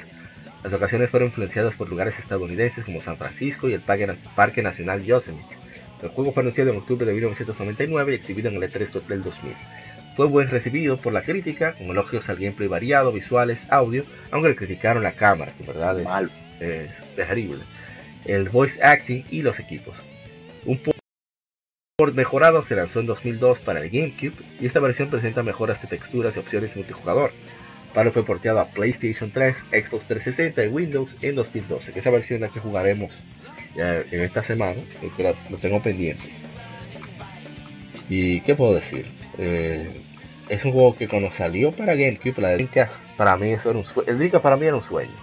Porque yo, no sé si ustedes se acuerdan de la tienda JJR Digital, creo que se llamaba, que estaba claro, en. Claro. Yo fui allá, o sea, pasé por allá porque mi padre fue a Che a comprar. Y yo, pues, siempre decía, yo quiero ir a ver los juegos. O sea, yo sabía que no me lo podían comprar, a ver. Y cuando voy, voy el precio de Dreamcast en el año 1999. 9.999 Tululuces de aquí. Y ya yo sé que es un sueño, es imposible. Y bueno, la cuestión es que pude jugar la de gracias a mi hermano Waldo, de Waldengue de cariño. Y para mí fue lo máximo, o sea, como uno veía la velocidad de Sonic, la chercha que él tenía siempre, eh, cómo eran los niveles, criar los, los chao, etcétera. Me pareció un juego completo, muy divertido, muy entretenido, aunque sí tenía sus problemas con los niveles de, de Knuckles y, Tails, ese estilo de nivel, pero no dejaba de ser entretenido. Y la verdad que es una lástima que no hayan podido seguir con este estilo. A mí me hubiera gustado que, que si intentaran y tuvieran la posibilidad de que intentaran seguir con Sonic Adventure, porque a mí me encanta leer, que mezclaran los dos, es decir, que tomaran esos conceptos RPG de Sonic Adventure, que a mí me encantaba la idea, o sea, de tú explorar para entonces llegar a los niveles, en vez de que fuera de manera, vamos a decir, eh, por guion, o sea, basado en guion, como sucede en Sonic Adventure, que es cinema, niveles, cinemas, niveles, que no está mal, pero me hubiera gustado más ese elemento RPG que, incita más la exploración a descubrir secretos. Pero que se haga bien pulido, bien manejado, que se tome su tiempo. Que yo creo que a Sonic Team como que siempre le tiene mucha presión con los Sonic, por eso quedan como medio cojo, por así decirlo. Sí, medio, medio chueca, medio chueca. porque tú ves como el potencial, dices, cuéntale, ¿qué, qué juegazo podría hacer esto? Pero como que no le dan el chance. Sí, exacto. No obstante, es un juego excelente, que se disfruta muchísimo, incluso 18 años después. Así que, que, pueda que lo consiga. Bueno, dale para allá. Sí, sí, fue rapidito porque he hablado, siempre he hablado mucho de Sonic Aventura 2. Yo siempre como fan férreo, pero con los ojos bien puestos y la y la y los oídos bien bien destapados de, la, de la serie de Sonic. Cuando yo jugué la Sonic Adventure 1, eh, por así decirlo, que se llama, bueno, Sonic Adventure, eh, en el de en mi Dreamcast o en el Dreamcast en ese tiempo. pues yo realmente me. No, millonario no, sino que era en un club en el que ah. mío, no, no, pero después sí lo conseguí mi Dreamcast, claro, la jugué. Yo la jugué más ya detenidamente. Eh, siempre me quejé por eso. La Sonic Aventura 1 tiene muchos bugs mucha gente lo sabe y el sistema de la cámara es pésimo. Eh, como siempre, el equipo que al parecer Sega designó junto con Yui para el desarrollo de ese juego no fue el correcto, pero con la Sonic Aventura 2 ellos se reivindicaron muchísimo, pero mucho, y se reivindicaron tanto que nos dieron un juego a 60 cuadros por segundo, que eran las consolas eran, eran, son pocos los juegos que hay con esa cantidad de FPS activo en pantalla sin que se caiga el, frame rate eh, un sistema ya de jugabilidad más pulida a pesar de que las cámaras sí seguían, manteniendo sus errores pero pero eh, eh, en cuestión gráfica también hubo un salto. No era lo último pero sí hubo un salto a diferencia de la primera parte muchísimo mejor. Y la historia, a pesar de que es un poco muy simple, bueno, pues nos trajo uno de los antagonistas pues más querido de la saga realmente, porque Metal Sonic fue querido, pero realmente la popularidad de Shadow es, más, es más grande que la del mismo Metal Sonic. Y, se me olvidó destacar el audio. O sea, Sonic siempre tiene una música bestial. Exacto. Entonces, inclusive casi toda la música del juego son, son, son cantadas. Sí. Casi. Cada personaje tenía su tema. tenía su tema. Y habían stage que tenían su música propia cantada. Los de Knuckles son ahí eh, todas las, creo que solamente hay una, sí, solamente hay una, creo, un solo stage creo que no es cantado pero después todos son cantados. Los de Telis eh, no es que son cantados, pero la música, ellos, Sega siempre con los, los, juegos de Sony siempre ha mantenido esa calidad en cuestión eh, auditiva. Eh, con lo que tiene que ver con la música. Y Sonic Aventura 2, a pesar de todo, a pesar de todo, es un juego muy entretenido y, que todo fan de Sonic debe de probar, porque es que fue un salto a la primera y, y más si usted tenía brincas eh, es un juego que he recordado con mucho cariño. Lo tiraron para Cubo, como fue la versión que tú pudiste jugar, ya más mejorada, la Battle, la Sonic Aventura 2 Battle. Y yo pienso que deberían de traer una Sonic Aventura 3. Mucha gente está esperando Sonic Aventura 3. concuerdo 100%. Porque esa línea iba bien. Después Sega siempre quiso después de inventando con la con la Sonic Galaxy de Wii U que nadie la jugó ni nadie le interesó con la Sonic eh, Boom, que a nadie le importa. a la gente le gustó más la serie que el juego. sí. Hablo por mí, esa serie a mí me Oye, me encanta la maldita serie. Me encanta, de verdad. Te la puedo ver ahora mismo. Vale, cosita bien. Eh, intentó después inventar con la con la Secret Ring, que no es tan malo, pero no, no es la línea. No es la línea. Después con la, con la, con la del caballero, que, que bueno, más o menos, que Vino después con la con la que se convierte en, en, el lobo, que no me recuerdo porque el nombre es diferente. Sí, ah, sí, la Unleash. Lo que pasa es que es un leash. En Japón se llama eh, de otra manera, el, la Unleash, sí. Que vuelve un poco a los orígenes, vuelve un poco a los orígenes, pero no le funcionó tan bien. Con la Generation, ahí fue donde ellos volvieron de nuevo ya a poner el pie en ese tiempo. Y la última ya, que es la manía, que tuvieron que cagar ese otro equipo de gente de desarrollar un fan a hacer el juego. un fan que venía. Que ahí es donde hay que aplaudirle a Sega. Exacto. que así, Sega dijo, muchacho, tú estás haciendo de gratis. No, no, no, ven, ven, ven. ¿Dónde tú vives? No. Dame tu número, no, el pasaje. Y que ese tipo, y que ese tipo, Zebrahead, ya había hecho varios juegos de Sonic para computadora. Eh, fan. Y nunca lo tumbaron. Y si yo lo, no, nunca, porque en ese tiempo no era como ahora, que, que en ese tiempo yo lo descargué, se llamaba Mensaje, yo lo descargué hace mucho tiempo. Yo lo tengo por ahí inclusive guardado, los juegos que él había hecho. Y, y en ese tiempo se tenía una calidad excelente porque él agarraba los sprites de Sonic 3 y los modificaba y te hacía una música diferente que no era un rip-off de, de cualquier otro de sus juegos, sino que era música creada por, no sé si era por él o por otra persona pero te la metí en el juego y se jugaba muy bien el juego. Yo lo, por ahí están, yo algún día lo, lo, lo linkearé para que no vean videos de, los juegos que la te había tenido de Sony anteriormente. Y eran buenos. Y yo me alegré mucho cuando Sega le dio la oportunidad, que es lo que debería de hacer muchas compañías, con mucha, con mucha, ustedes saben los juegos creados por fans que le dan 250 mil patas a los, a los desarrollos originales de, de, de o sea, no 200 mil patas, sino que le ponen extras.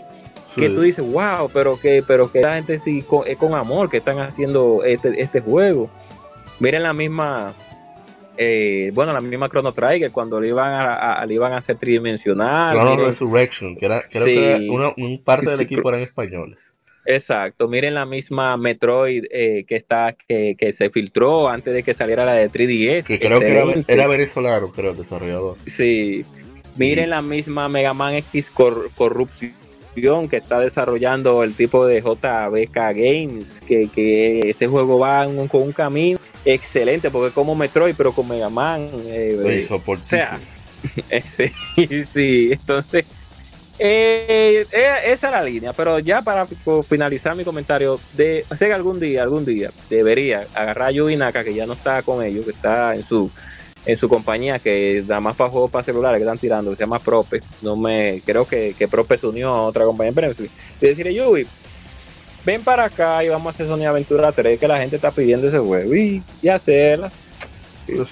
Ojalá, ojalá un día antes de morirnos, Sony Aventura 3 ahí pues ya. Compra segura de mi parte. Pero las que no nunca, ya, yo probé la, la, la Sonic eh, eh, Galaxy, de Wii U, qué malo. Yo, yo, descargué el demo, dije, ¿y qué es esto? No, no, no. no. Sonic yo intenté la, la de 3DS, no. No, no. Bueno. no. en fin. Sí, así, Es un juegazo que pueda que lo pruebe, que vale la pena. Todavía hoy se puede jugar. Eso es raro, un juego 3D de, de inicio de los 2000 que, que quede muy bien. Y, bueno, ya. Vamos a pasar al último efeméride que es. Vamos a decir que es el efeméride tema. Así que no se muevan, que seguimos en la misma efeméride. Pero vamos a entrar en detalle con el Sega Saturn. Un monólogo de parte de la gente Cobra, que es de las pocas personas que conozco que tuvo ese aparato. Que lo tengo por ahí. Oye, mejor todavía. Así que no se Está guardadito por ahí. Sí, sí.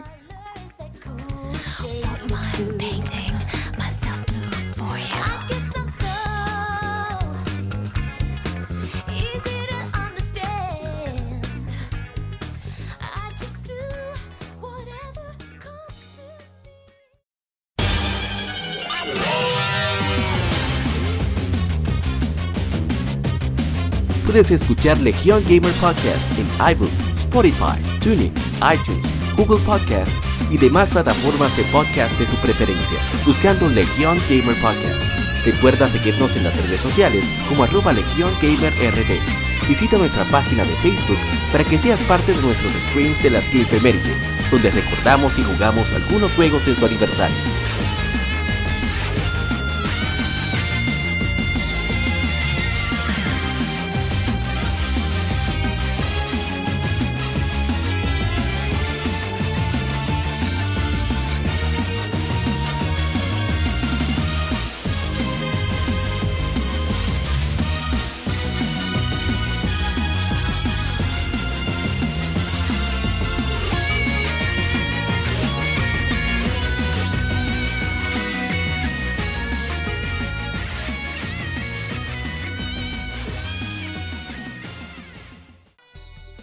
Entonces teníamos esta que efemérides pendiente, que se trata de que hace 24 años, el mes pasado, salió, cumplió 24 años el Sega Saturn, una consola de 32 bits de la quinta generación, desarrollada por Sega.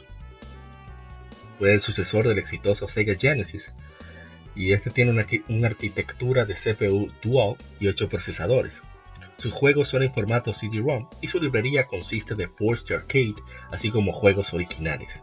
El desarrollo inició en 1992, el mismo año que debuta el sorprendente hardware de Sega, Sega el Arcade, Sega 3D Model 1.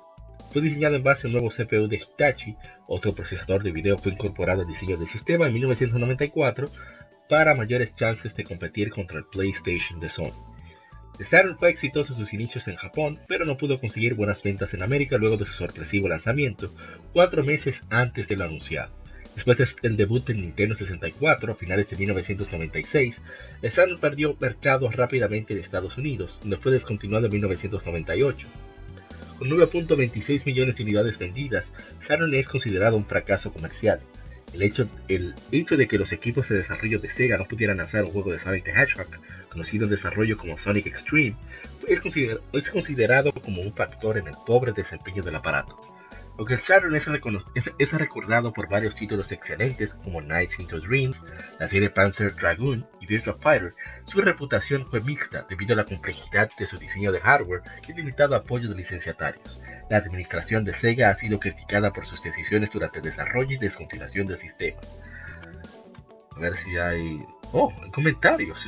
Estoy eh, eh, sorprendido, en verdad. No, esperaba comentarios. No, no, no es por menospreciar el Sega Saturn, al contrario. No, yo sé, yo Para es una máquina de otro mundo. Pero es que era raro. sí, exacto. Era algo. Era raro. Sí, que no lo tuviera. Ok, entonces los comentarios dicen.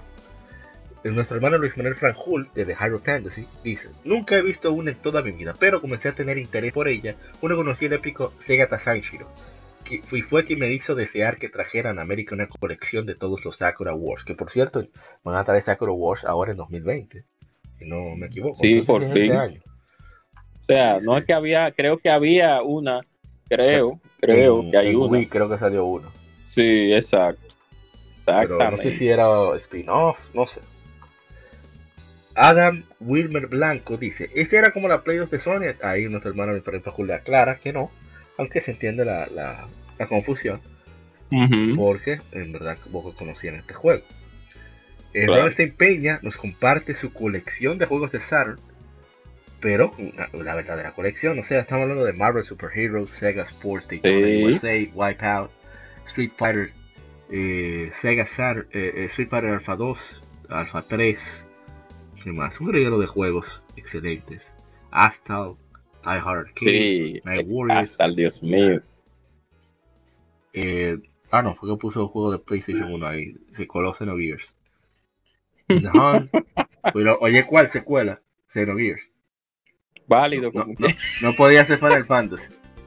Nights into Dreams, Sonic 3D Blast, Virtual Fighter Lost, Sonic, Sonic R. Que jugar en PC eso. Sí, la Sonic R. Virtual Cup 2, Clockwork Knight, eh, ¿qué va? Fighters. Sí, ese clavazo la 1. Golden Axe. Un regalo de juegos el hombre tiene. Está sí, sí, bien, el tipo, tipo está bien, está bien. Entonces, oye lo que dice Diego Valle, tu hermano Diego Valle. Tú ves que tú eres que causa esta cosa. Mañana juego y acaba la versión de Saturday de Symphony of the Night.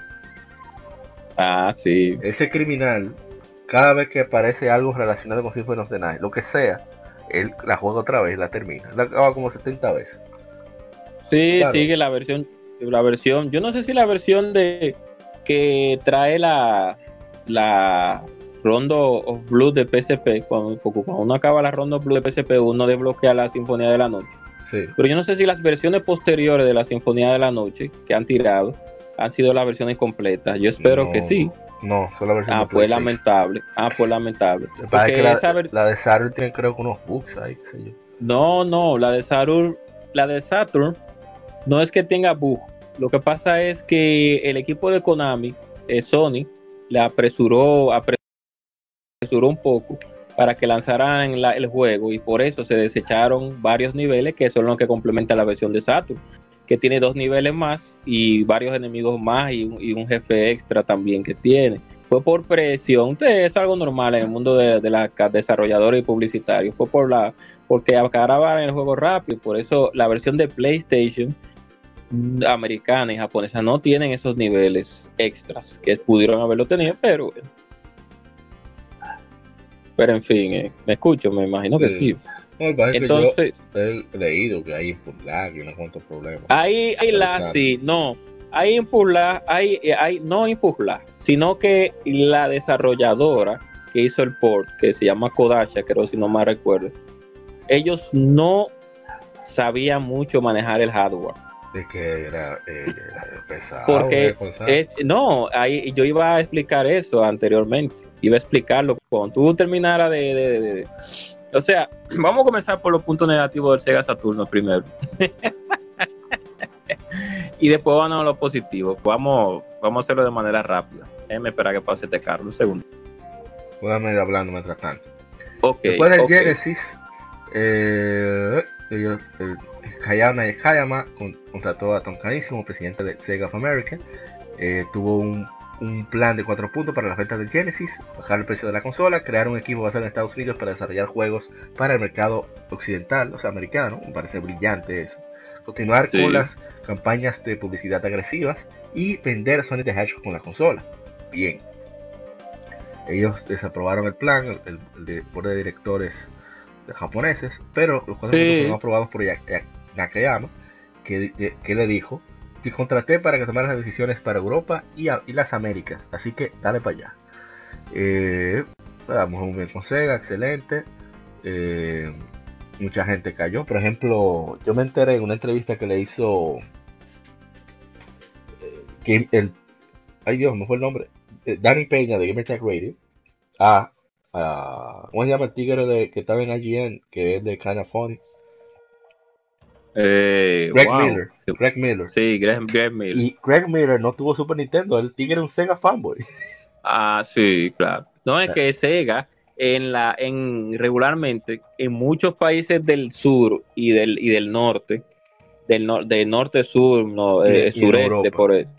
Sí, pero vamos hablando de Estados Unidos, eh, en muchos países del sur y del sureste y del norte, o lo, eh, eh, lo- la gente hablaba- la gente lo que tenía era Sega Genesis porque era más barato que el Super Nintendo y los juegos eran más baratos que el Super Nintendo. Entonces mucha gente no tenían para comprar, costearse un Super y le regalaba un Genesis a sus hijos. Sí. Y por eso Sega en el tiempo del Genesis fue un, un- fue un contendiente tan peligroso para Nintendo, porque es que salían muchos juegos y también salían muchos juegos diferentes y salían más baratos los juegos Sí. y la consola. Oye, seguido con ese plan así mismo, no había que alterar nada, era seguir con ese plan. Oh, sin malas decisiones, porque el problema fue que cuando el 32X salió, fue, lamentablemente hubieron malas decisiones con el aparato, porque no quisieron seguir el, el camino que el Tigre tenía, el que, el que estaba ahí con el Sega en sí. América. Exacto, y entonces Sega Japón, entonces parece que eran unos trogloditas, no te pensaban bien, y entonces quisieron eh, meter Saturno a la mala cuando el, el de América quería hacer el 32X, y el, el Sony Pluto, que supuest- el Sega Pluto, que iba a venir supuestamente, eh, era de 32 bits, eh, pero fueron malas decisiones tomadas por eh, el equipo, como siempre. En sentido, como la falta de comunicación. Porque si ellos tenían el plan lanzar el Sega, el Sega Saturn, ellos lo primero que debieron decirle a Kalinsky fue, o sea, Sega of America, mira monstruo, suelta eso en banda, Claro, porque nosotros vamos a tirar un aparato tal fecha. exacto. En vez de dejarlo, porque ellos lo dejaron, ese fue el error. Exacto, entonces a- eh, de- debieron de decirle, agarra a los desarrolladores y vamos a meter manos con los desarrolladores americanos, Sí, para el Saturn, o a, a desarrolladores de europeos o de- de- del Reino Unido, y vamos a meter manos con el Saturno. No, va, eh, eh, sigue con el 32X ahí hasta que se muera, y entonces nosotros metemos el Saturno obligado, después de ahí.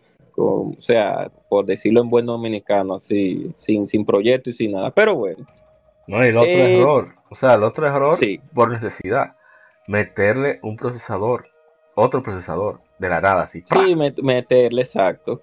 Cosa que complicó muchísimo el Sí, desarrollo o sea, de le la dio, más, consola. le dio más poder al aparato, pero complicó, de, es lo que usted Complicaba. dice, complicó demasiado. Exacto. Viene para allá ya. Compli- complicaba el desarrollo. Entonces, por eso muchos juegos, no vamos a hablar de los 2D, porque en, lo- en 2D, eh, todos los juegos 2D que se lanzaron en Play y en Saturno, la superioridad de, de- de la mano del Saturno, no con el con, no con los 4 megabytes de, de memoria que es de ampliación, sino ya sin los 4 eh, megabytes de memoria. La diferencia son del, no del cielo a la tierra, pero se ve mucha la diferencia de cuando el juego fue es desarrollado para la fue desarrollado para la consola de Sega, menos tiempo de carga, más sprite, etcétera. Eso se puede ver en todos los juegos que acá tiró de para Play y para, para Saturno.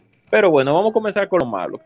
Lo primero, lo de lo que estamos hablando hace un momentito, lo vamos a decir rápidamente, lo vamos a, decir. Eh, olvidándonos de las malas decisiones de Sega, me voy a centrar en el hardware. Un sistema con dos procesadores eh, dedicados, eh, por así decirlo, y entonces, con, por, por tener esa, esa, esa complejidad de desarrollo, muchas casas se echaban para atrás y muchas cogían muchísima lucha al desarrollar.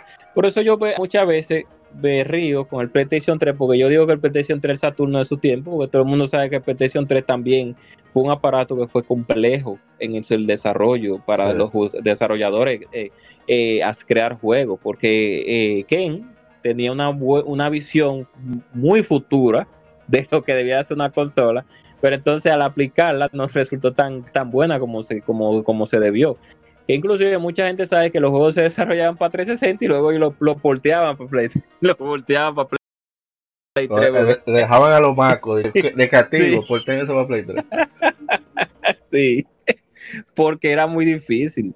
desarrollar en PlayStation 3. Igual a eso le pasó al Saturno.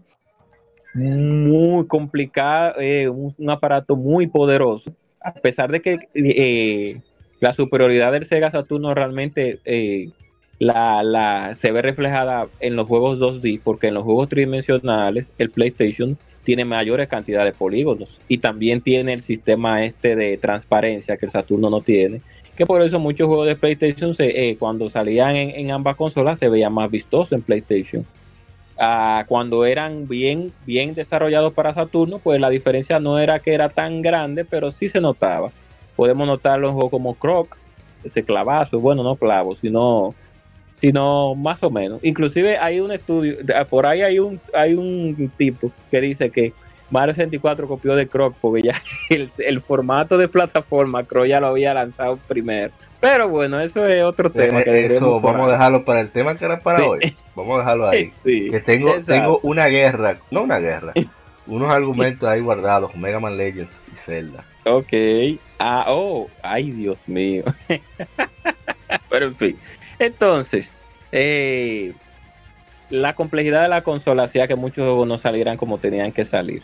Pero cuando los sí lo llegaban a desarrollar como debían de desarrollarlo, pues la diferencia eran clara de ambas consolas. De la de Sony y de la de, y de la de Sega. En cuestión de poder bruto. Ya en cuestiones técnicas como transparencia, como dije, y, de, cantidad de polígonos en pantalla, pues ya había una pequeña una diferencia un poquito alta. Entonces, las malas decisiones de Sega con muchos juegos inclusive Sega había lanzado Shining Force 1 y 2 para el Sega Genesis. Y entonces cuando lanza Shining Force 3 junto con Camelot, que es la gran casa desarrolladora que Nintendo la tiene haciendo juegos de, de, de, de, tenis, eh, lamentablemente de, su madre, y de golf, de su madre Nintendo, pero en fin, que nos ha dado grandes juegos como Golden Zone, pero en ese tiempo hizo un hizo una camaradería con el equipo con, con Sonic Software Planet que era que las que hacía anteriormente eh, Shining Force Shining Force. Hicieron Shining Force 3 ese excelente juego de, de, de, estrategia. Y Isidori, puede hablar igual que yo y muchas personas más pueden hablar también de ese juego porque no es un juego simplemente de estrategia como tal. Ah sí eh, eh, tantos enemigos objetivo de la misión, mátalos, no, sino que hay que hacer más de ahí, hay que hacer misiones de rescate, hay que hacer misiones de, de, de, resistencia, eh, una delicia de juego. Pero entonces no lanza el escenario 2 y el escenario 3 se quedaron en Japón. Parece que no se vendió bien, ellos no le dieron la publicidad necesaria a la Shining Force 3 en América y no se vendió muy bien. Entonces, esa mala decisión que Sega tuvo con muchos juegos que en Japón pudieron haber llegado a América. Miren la misma Grandia, la misma Grandia 1, que primero la lanzaron en Sega Saturn y los juegos entonces Working Design la publica en el PlayStation. Eh, Yo creo que un problema, voy a buscarlo ahora. Exacto, entonces muchos, muchos juegos, muchos juegos de Sega Saturn brutales japoneses. Bueno, la misma, miren la misma Prince, Prince Crown del equipo de Vanilla, de Vanilla World, que ahí fue donde lanzó su primer juego. Y ese juego para una consola de 32 y ese juego se ve increíble. Muchos la pudieron jugar en PSP, pero tal vez, yo no sé si en PSP tal vez le hayan quitado frame, no sé, pero si ustedes buscan videos en YouTube de Princess Crown, Sega Saturn, ustedes ven las animaciones de ese juego en esa consola, ustedes se quedan con la boca abierta y ese juego se queda en Japón. Y a diferencia de Sony, que Sony o algunas casas principalmente como Working Design, se arriesgaban y traían juegos como Alundra, como... Eh, el mismo Lunar. El mismo Lunar, se arriesgaban un poquito y traían y se vendían. Era falta de, publicidad, simplemente. Y por eso muchos juegos japoneses buenos de Sega Saturn no se quedaron. Muchos juegos de pelea que llegan a América también, como King of Fighters 98, porque King of Fighters 95, 96, 97 están en Saturn la 98 se quedó, se quedó Electrifier Alpha 3, eh, y se quedó la Dark Stalker, se quedaron unos cuantos juegos también, de muchos de juegos de Capcom también que, que los lanzaron para Play, se quedaron que lo traían para América, para el PlayStation. Ese conjunto también de malas decisiones para traer juegos hizo que el Saturno se vendiera también mal en, en América. El precio también, cuando Sony dio el, el, popular anuncio. El mejor entrega de historia pues. Exacto. Pues la gente también, la gente, y es algo normal, la gente siempre piensa en la economía. Por eso hablé del Sega en su tiempo, el Sega Genesis. Y hablamos del Sega del PlayStation con, con el precio que era menor que el Saturno y miren el anuncio del PlayStation 4 cuando salió, que salió más barato que el, que el Xbox, eh, el Xbox One. El, y eh, a pesar de que no habían juegos para ese tiempo ni nada, pero nada más con el anuncio de que 100 dólares menos, ya la gente, entonces, eso es algo normal. Y eso, eso también mató mucho la consola, porque Sega tenía, tenía muy buena reputación en América. Ahí está mi perro Luffy, espero que no, no se escuche mucho los ladridos, pero está ladrando ahí. Entonces, eh, eso fue una de las cosas que yo creo que pagaron muchísimo al, Sega Saturno aquí en, América, porque lo que tiene que ver con, con ay, los anuncios pésimos también, de, que tenía unos anuncios rarísimos, o sea, mala publicidad para una consola de 32 bits. Como el PlayStation 3 también, al inicio. ah, también. El jodido bebé cerrar. Exacto, que, que por eso es que muchos hablamos de la maldición de la tercera consola, que no, cada tercera consola de cada compañía son, son un desmadre, pero hablaremos de eso después en un tema. Eh, entonces, eh, eso fueron una de las causas que el Sega Saturno, lamentablemente, que tuvo dos versiones, la del 95 y la 96, eh, fueron una de las causas que, que eh, lo hundieron más. Y entonces cuando comenzaron a llegar los juegos buenos, entonces llegaron tarde. Porque ya Sony tenía ya Sony tenía ya el camino, dominio total, el 64 estaba cojeando ahí, pero cayendo atrás. Pero ya Sony ya estaba, no había forma con el, con el aparatico, no había manera. Los juegos, los juegos estaban ahí. Usted lo que tenía que comprar su play. Y ya, ya. no tenía que mirar mucho para los lados. y si miraba para los lados, era para. Sega, yo no sé por qué no buscó la forma de, contrarrestar un poquito el, el 299 de, de Sony. Porque era 299 el aparato solo. Pero en, el Sega Saturn tú no necesitas comprar memory card, por ejemplo. Exactamente. El PlayStation sí. O sea, tú podías decir, mira, no necesitas memory card con CD, pero sin memory card. exacto, ya, ellos podían decir, exacto, no, y que ellos podían contrarrestarlo después y decir, eh, no, señores, espérense, debido a las decisiones de Sony, ahora vamos a poner el mismo precio. Como porque al fin y al cabo la, memoria del Sega Saturn es una pila de la pila de esa de computador. Eso es una, es una pila que tiene, pero tú puedes guardar muchísimos juegos. Y también tú podías comprar expansores de, de, memory card. Entonces, eh, uno de los primeros aparatos en conectarse al internet. Digo, ya el Genesis lo hacía, pero el Sega Saturn trajo también su propio cable para conectarse a internet. A mí eh, me mandó unas imágenes de Retroactive Entertainment, Andrés Pichar, y me sorprendió ver que tiene una salida de S-Video. un ah, aparato de 1994-95 con S-Video, eso es impresionante. Tiene salida de ese video, que, puede, que con eso, lógicamente, pues las personas que tenían tu televisión poderosa en ese tiempo, que nosotros, yo en mi caso nunca la tuve, podían ver los juegos a una resolución, no sé a cuánto, seguro 480, seguro, o, tal vez 320, no sé, lo más seguro en ese tiempo. En cuestión de periférico, el, Saturno tenía, tenía tres tipos de controles en el tiempo de vida que tuvo. El control con el que venía, que no era muy bueno que digamos, de muy buena calidad que digamos, que tenía una cruceta que parecía un pedazo de, de que de, de como es como cuando tú agarras un aguacate, entonces lo pela, entonces lo corta como en un círculo y entonces lo pega en un lo pega en la pared y le pone por lo, a, y, e, e, y, la derecha arriba abajo le pone como una bolita fatal el, primer control. Eh, en comparación a la gente es interesante. Kalinsky estaba en contra de la arquitectura del Sega Saturn. O sea, el presidente de Sega of America en esa época. Él buscó una alternativa en chip de gráficos para el Saturn y trató, ya tenía casi firmado un trato con Silicon, con, perdón, con Silicon Graphics. Con, Silicon Graphics. Entonces cuando contactó a, a, a, creo que Nakayama el apellido, no me acuerdo, al presidente de Sega of Japan le dijo, eh, no, monstruo, rueda durísimo. Incluso porque le dijo, no, pero háblate con, con, Nintendo a ver si te aceptan la propuesta. Oye, mala decisión. Mala decisión. Oye, después, Olaf Olafson, de Sony, y Mickey, y, también Mickey Schulhoff, Schulhoff, perdón, trataron de discutir con Kalinsky la posibilidad de crear un sistema que sea junto a Sega y Sony. ¿Eso te imaginas? Oye, ya, Pero, yo me imagino. Sega quería un hardware que se acomodara 2D y 3D. O sea, una cosa extraña. Y Sony estaba enfocada en 3D.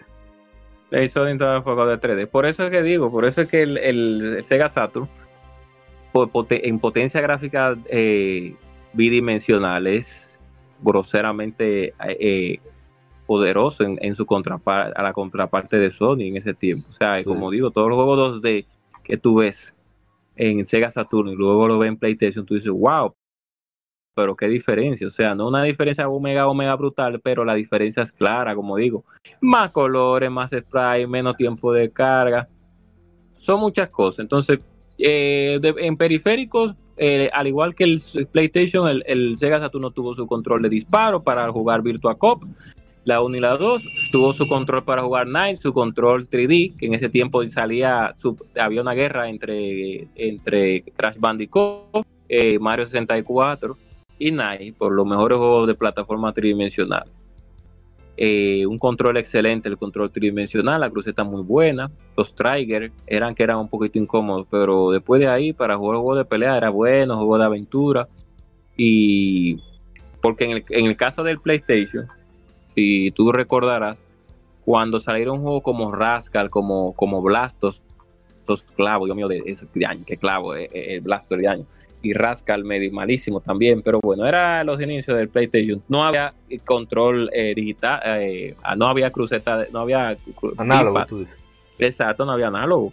El PlayStation tenía su su su, su botón, su su su D-pad normal, como el Super Nintendo. Entonces, para tu jugar juegos tridimensionales, ya tú sabes, una locura, una una bueno, a excepción de Resident Evil, porque tú sabes que Resident Evil se jugaba era como un juego de mesa, como un Iba a decir 2D. Iba a decir que, que, veo interesante el hecho. Estuve, yo, yo había escuchado sobre el adelanto al lanzamiento del Sega Saturn en América, que era para septiembre de 1995.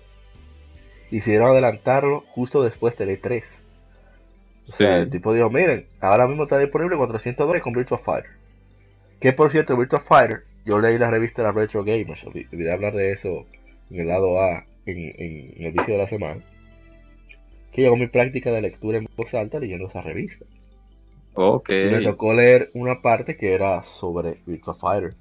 Y la verdad que hay que hubo incluso un, ex marine de los Estados Unidos que estaba eh, despachado en Japón y como conocí a japonesa que quedó viviendo allá, que eh, eh, Yu Suzuki lo conoció y dijo, mire, usted, el currículum dice que el tipo sabía algo de programación. Entonces Yu, Suzuki lo buscó y dice, mira, me dice aquí que usted es programador, sí pero usted también es fue ex miembro ex, ex miembro de la, de, la naval de Estados Unidos. Sí. Ah pues me interesa contratarlo. O sea la idea de contratar por su capacidad de programación nada más. Fue porque el pana podría dar input real de cómo se maneja el combate. Exacto. incluso el equipo de desarrollo tuvo que ir a coger clases a coger fuerte clases de artes marciales Eso para que tú veas. y, y, por así decirlo, Virtua Fighter es, por así decirlo, el primer juego de peleas, por así decirlo, tridimensional que se lanzó. Yo creo que si no es el primero, debe de ser uno de los primeros, pero cerquitica del primero. Yo creo que es el primero. Fue, uno de los primeros. No fue exactamente el primero, pero fue el primero que lo hizo bien. Exacto, el primero que lo hizo bien y que llegó a esa popularidad de que muchos eh, bueno, a mí me gustaría que más gente jugara Virtua Fighter lamentablemente que sí, es muy buen juego. Que, la gente se le, se le manda es muy complicado y, y, Sega eh, Sega lamentablemente ya ojalá lanzara una otra versión ahora porque tiene un, un buen un buen tiempo que no lanzan un update de la última versión que era Virtua Fighter 4 eh, no, ya, se me olvidó el nombre de la actualización, pero Con la Final Fighter 3. Ah, la 5, sí, Final Show, eh, sí, la, la 5, Final Showdown. Sí, la 5 Final Showdown. Entonces, exacto, que es excelente juego. Después lo tiraron después que estaba en arcade hace muchísimo tiempo, luego lo, lo, tiraron en PlayStation 3 ya para que los fans se sintieran conformes, aunque ya tenía muchísimo tiempo ya eh, en arcades, pero eh, Sega como que, y yo, yo realmente, como están los eSports ahora con los juegos de pelea, yo realmente lanzar una Virtua Fighter 6, yo siendo Sega de manera inteligente. Pero hay que entender también que, con la complicación del juego nunca, como que nunca terminó de. Sí, pero que ahora tú sí, yo sé, pero que tú sabes que ahora los las compañías que hacen juegos de pelea. Es más por patrocinio que, Exacto. por venta. Sí, sí. Pero que ellos están dirigiendo los juegos más a un público más casual. Y Sega, sea como sea, Sega tiene muchas cadenas de, de, de, de, de arcade que tú vas, Sega, los, los, Sega Museum, los Sega Stadium, cosas así. No, es que, quizás ahora no, porque Sega no está en una situación muy favorable. quedaron con en rojo con 44 millones de dólares, algo así. Que yo creo que lo van a recuperar este año, porque le, creo que le ha ido bien. Yo espero. Y, vamos a ver, a lo mejor no nos sorprende el año que viene. Exacto. Entonces, Siguiendo con, el Sador, que nos debíamos muchísimo. Exacto, siguiendo con el Sador, sí. Bueno, siguiendo con esa idea, oye, antes de que tú continúes, era en, ¿verdad? en septiembre. Y yo la adelanto para después del E3, para adelantarse al PlayStation. Claro. Eso es criminal. Entonces lanzaron solamente con Virtua Fighter y no había nada más. Había muy poco en el horizonte. No había nada, exacto. Dime tú. Por lo menos cinco juegos. Como mínimo cinco de diferentes géneros. De diferentes géneros debieron de estar para el lanzamiento. Eso no, eso se ha visto con otra consola, es verdad, o con lanzamiento, o uno o dos. Bueno, Nintendo siempre antes, bueno, antes no, con el Super Nintendo, Nintendo nada más vino, vino con Super Mario World, pero por lo menos Super Mario World estaba ahí y era un juego de, un plataformero. Mainstream. Exacto, y aguántate ahí hasta que vengan los juegos. El mismo 64 nomás tenía dos juegos, Mario 64 y el que era como... Y Pilo exacto. Ya. Exacto. Y no tenía y sí.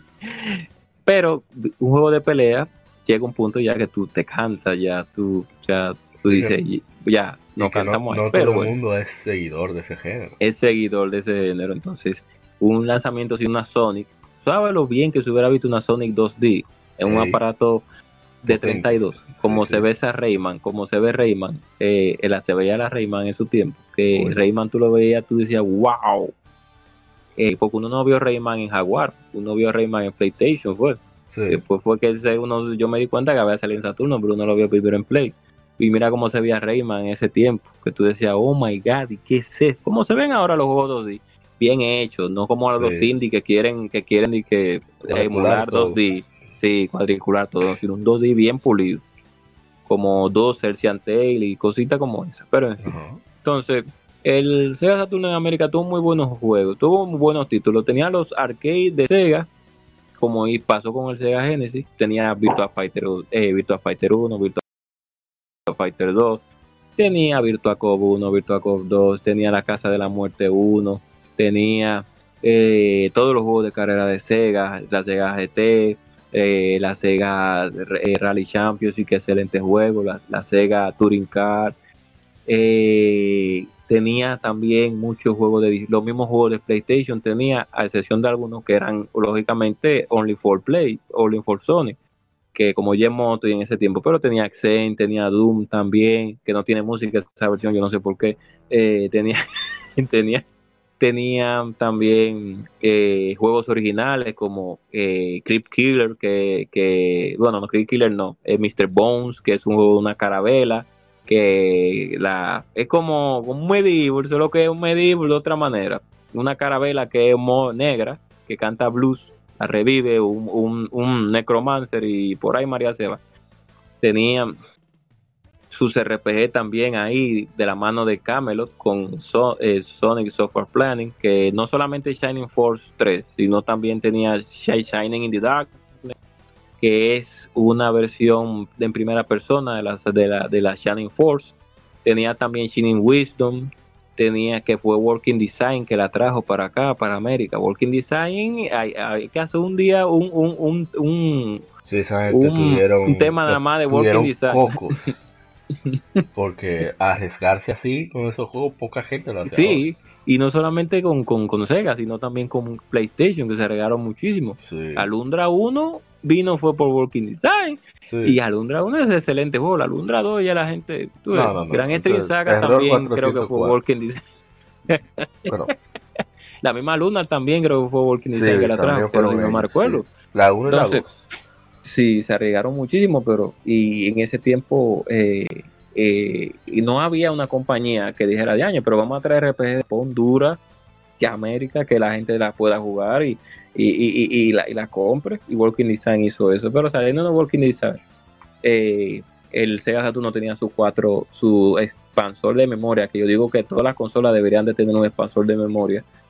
Y eso se, se, se eliminó hace un tiempo de 4 megabytes, que hacía que los juegos de arcade fueran arcade perfect. Miren la X-Men vs Street Fighter, a diferencia de la y de la Marvel Super Hero vs Street Fighter, vean videos de la diferencia de la de PlayStation sin 4 megas y de la de Saturno con 4 megas. La de Saturno le da 18 mil, 50 mil patadas, porque es un arcade perfect, todos los rain, cero carga y todo. Que eso eh, Capcom, como digo, apoyó mucho el Sega Saturno, pero lo apoyó en Japón. Exacto. Porque Japón era que tenía más ventas, eso es algo lógico. Todos los juegos de Capcom de pelea, casi todos salieron ahí. En, fue en- bien, en el tiempo de vida, en el tiempo Sí. de vida que tuvo. Claro está. No, pero entonces, Sega también. el- el- ¿Eh? Sega Saturn, te iba a decir, no tuvo, por ejemplo, con- nunca salió un control con, con, con stick, con análogo, con, pa- con palanca. Sí, salió el 3D para Nike, salió. Ok. Pero no era una palanca como tal. Era, ¿cómo le digo? Usted, tú has visto el control de.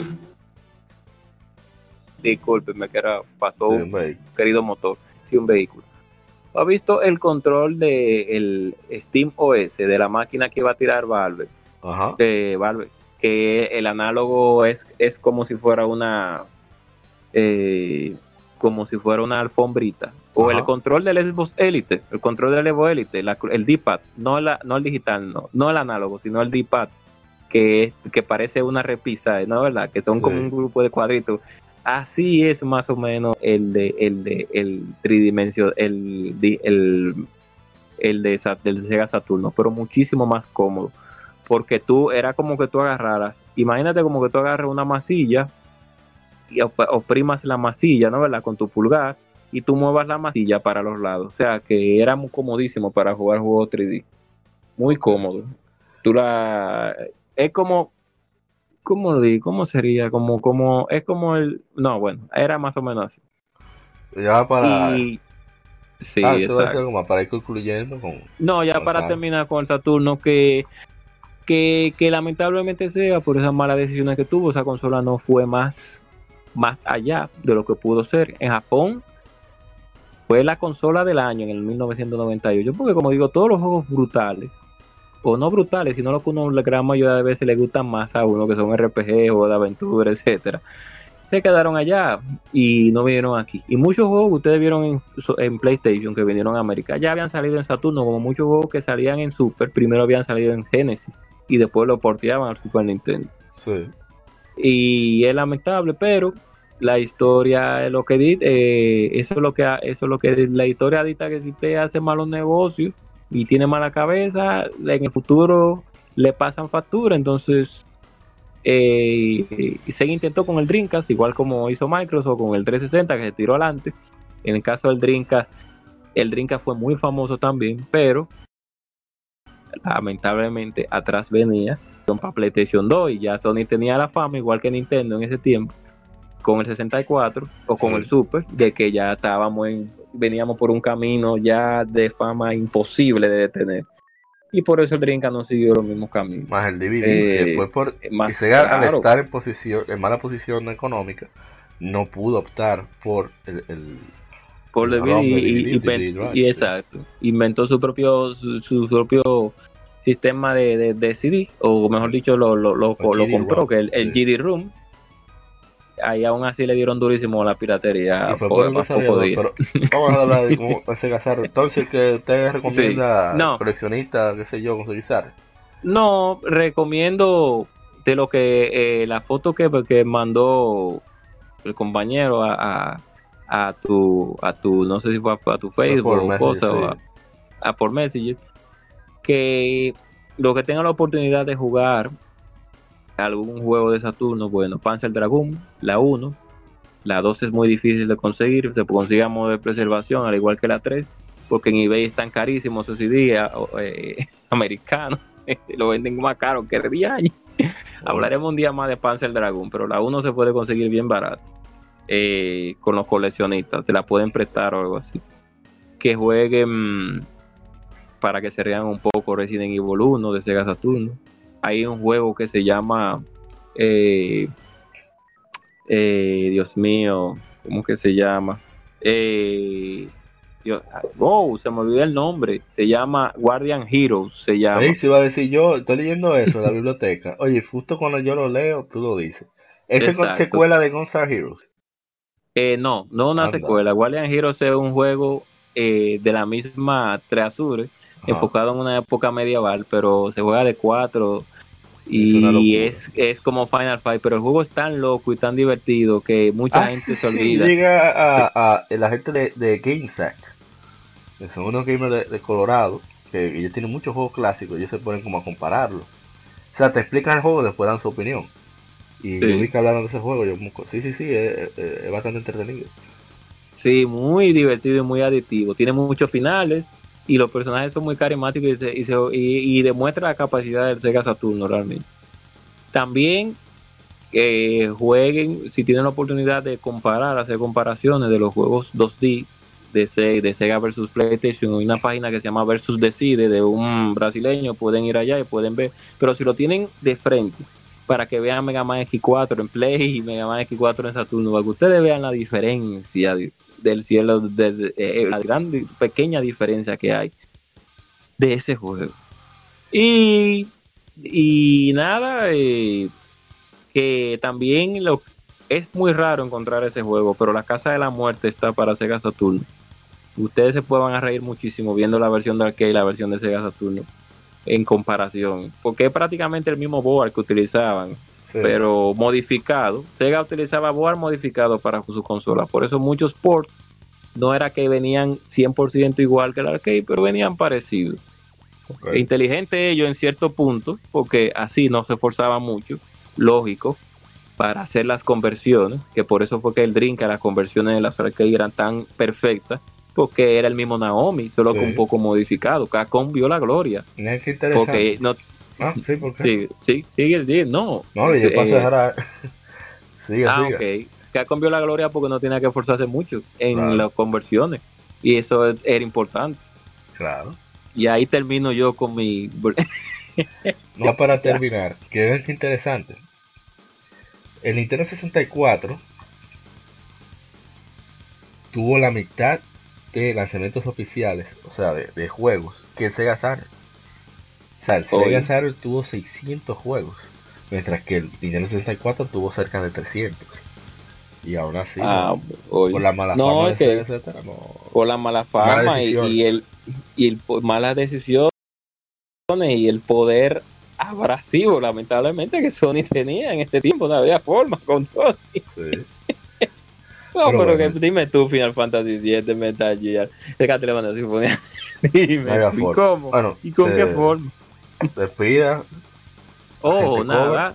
Nada, nos vemos. Eh, pásenla bien y cuando, cuando vayamos a hablar del, del tema que íbamos a tocar hoy, que son juegos que, marcaron eh, pautas, marcaron eh, pautas. Vamos a, yo me voy a centrar muy bien en algo muy importante que es la originalidad.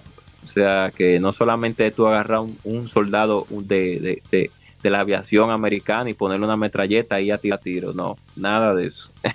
hay más de ahí. Hay más después de un tigre con una metralleta tirando tiros, o de un tigre con una espada y que dando fuetazos y que a una horda de, de, zombies, lo que sea. Pero vamos a hablar de eso después. Nada, eh, siento gracias a Dios me, ya la gripe ya me soltó, tengo un pequeño de mosquillo, pero gracias a Dios estamos, me siento muchísimo Así que pásenla bien y gracias por escucharnos y y un saludito para Ishidori que no nos pudo acompañar, Winston, Guadaña, eh, Anaís, que, que, toda esa gente que, que, están en el, perdida en un espacio sideral, pero que volverán algún día. Sí. No, Ah, por cierto, Shemu fue desarrollado inicialmente para Sega Saturn. Sí, para Sega Saturn. Hay, videos. hay videos y ahí donde Yu Suzuki explica que el poder del aparato realmente nunca se consumó. Porque era, como digo, tan difícil de desarrollar que igual, por, eh, por eso que hablo, por eso que comparo el PlayStation 3 con el Sega Saturn. Eran dos aparatos que, eran, que tenían un poder increíble, pero era difícil el desarrollo, por eso nunca se le sacó el juego como debió sacarse. Sí. gráficamente. Eh, sí, ya para despedir, eh, no, un saludo a todos los que nos escuchan, la gente de que pierde entrega, para Asunto, Marcos Almanzar, Mr. Prince, Ramón Encarnación, el Ingeniero Camilo, todo ese coro de que pierde entrega que, realmente fue inolvidable, ese especial del 3 que nos invitaron a, conversar sobre lo sucedido en el E3 2009 con ellos. Así que si no lo han escuchado, dale, play, búscalo, quien pierde entrega especial de 3 2019 que se va a entretener muchísimo y aprender bastante también. Y por supuesto a, a todas las personas que comparten nuestro contenido en las redes sociales, sobre todo en, obviamente Facebook. Así que le agradecemos de verdad con todo el alma que, que sigan compartiendo, comentando cada cosa que hacemos, la que games, etcétera. Y esperamos poder abarcar más, más calidad, más, contenido y, más de lo que es Legion Gamer. Así que este fue el episodio número 69 de Legion Gamer Podcast. Somos Legion, somos gamers, Legion Gamer Podcast, el gaming nos une. Soy APA, nos veremos el episodio número 70 y quizás algún especial que aparezca por ahí. Ah, por cierto, no se les olvida que viene por ahí el Developers Day, que será realizado en Tech más o menos el 20-21 de julio, no estoy seguro. Y por ahí mismo hablando de julio viene la fiesta del cómic con invitados especiales. Van a estar la gente de Moro Studio por ahí, mi hermano de Cultura Cómica RD, Winsor Espinal. Saludamos ahorita eh, la gente Cobra. Y, a José Cruz, y, Sinvergüenza también. Y es más o menos la misma fecha. Si viene la, el Game Over Tournament. sí, el Game, Over Tournament. Que, viene muchísima gente internacional. Muchos muchos japoneses habrá. Sí. Va a estar muy, muy interesante. Se va a ver, quieren, en verdad. Quieren cobrar. Quieren sus puntos y su Quieren venir a cobrar con eh, la gente. vamos a ver. vamos a ver si es verdad. vamos a ver si es verdad que estamos, estamos, estamos al nivel de los japoneses. Así que, bueno, como dije, episodio número 69. Nos veremos en una próxima ocasión. Así que que siga el vicio. Bye bye.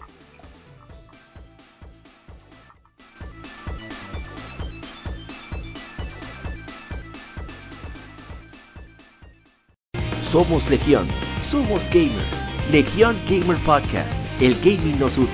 Un podcast diferente para gamers únicos, noticias interesantes, historia del gaming y mucho más para mantenerte al tanto del actual como del pasado. Porque todos jugamos, el gaming nos une. Estamos disponibles en iBooks, TuneIn, Spotify, iTunes y demás plataformas de audio. Perfecto para escucharnos mientras subes niveles, buscas un objeto específico o practicas para dominar esa jugada devastadora. Recuerda seguirnos en Facebook, Twitter e Instagram como Legion Gamer RD para que compartas con nosotros y seas parte de la legión de gamers únicos. Gracias por escucharnos y te esperamos para el próximo episodio.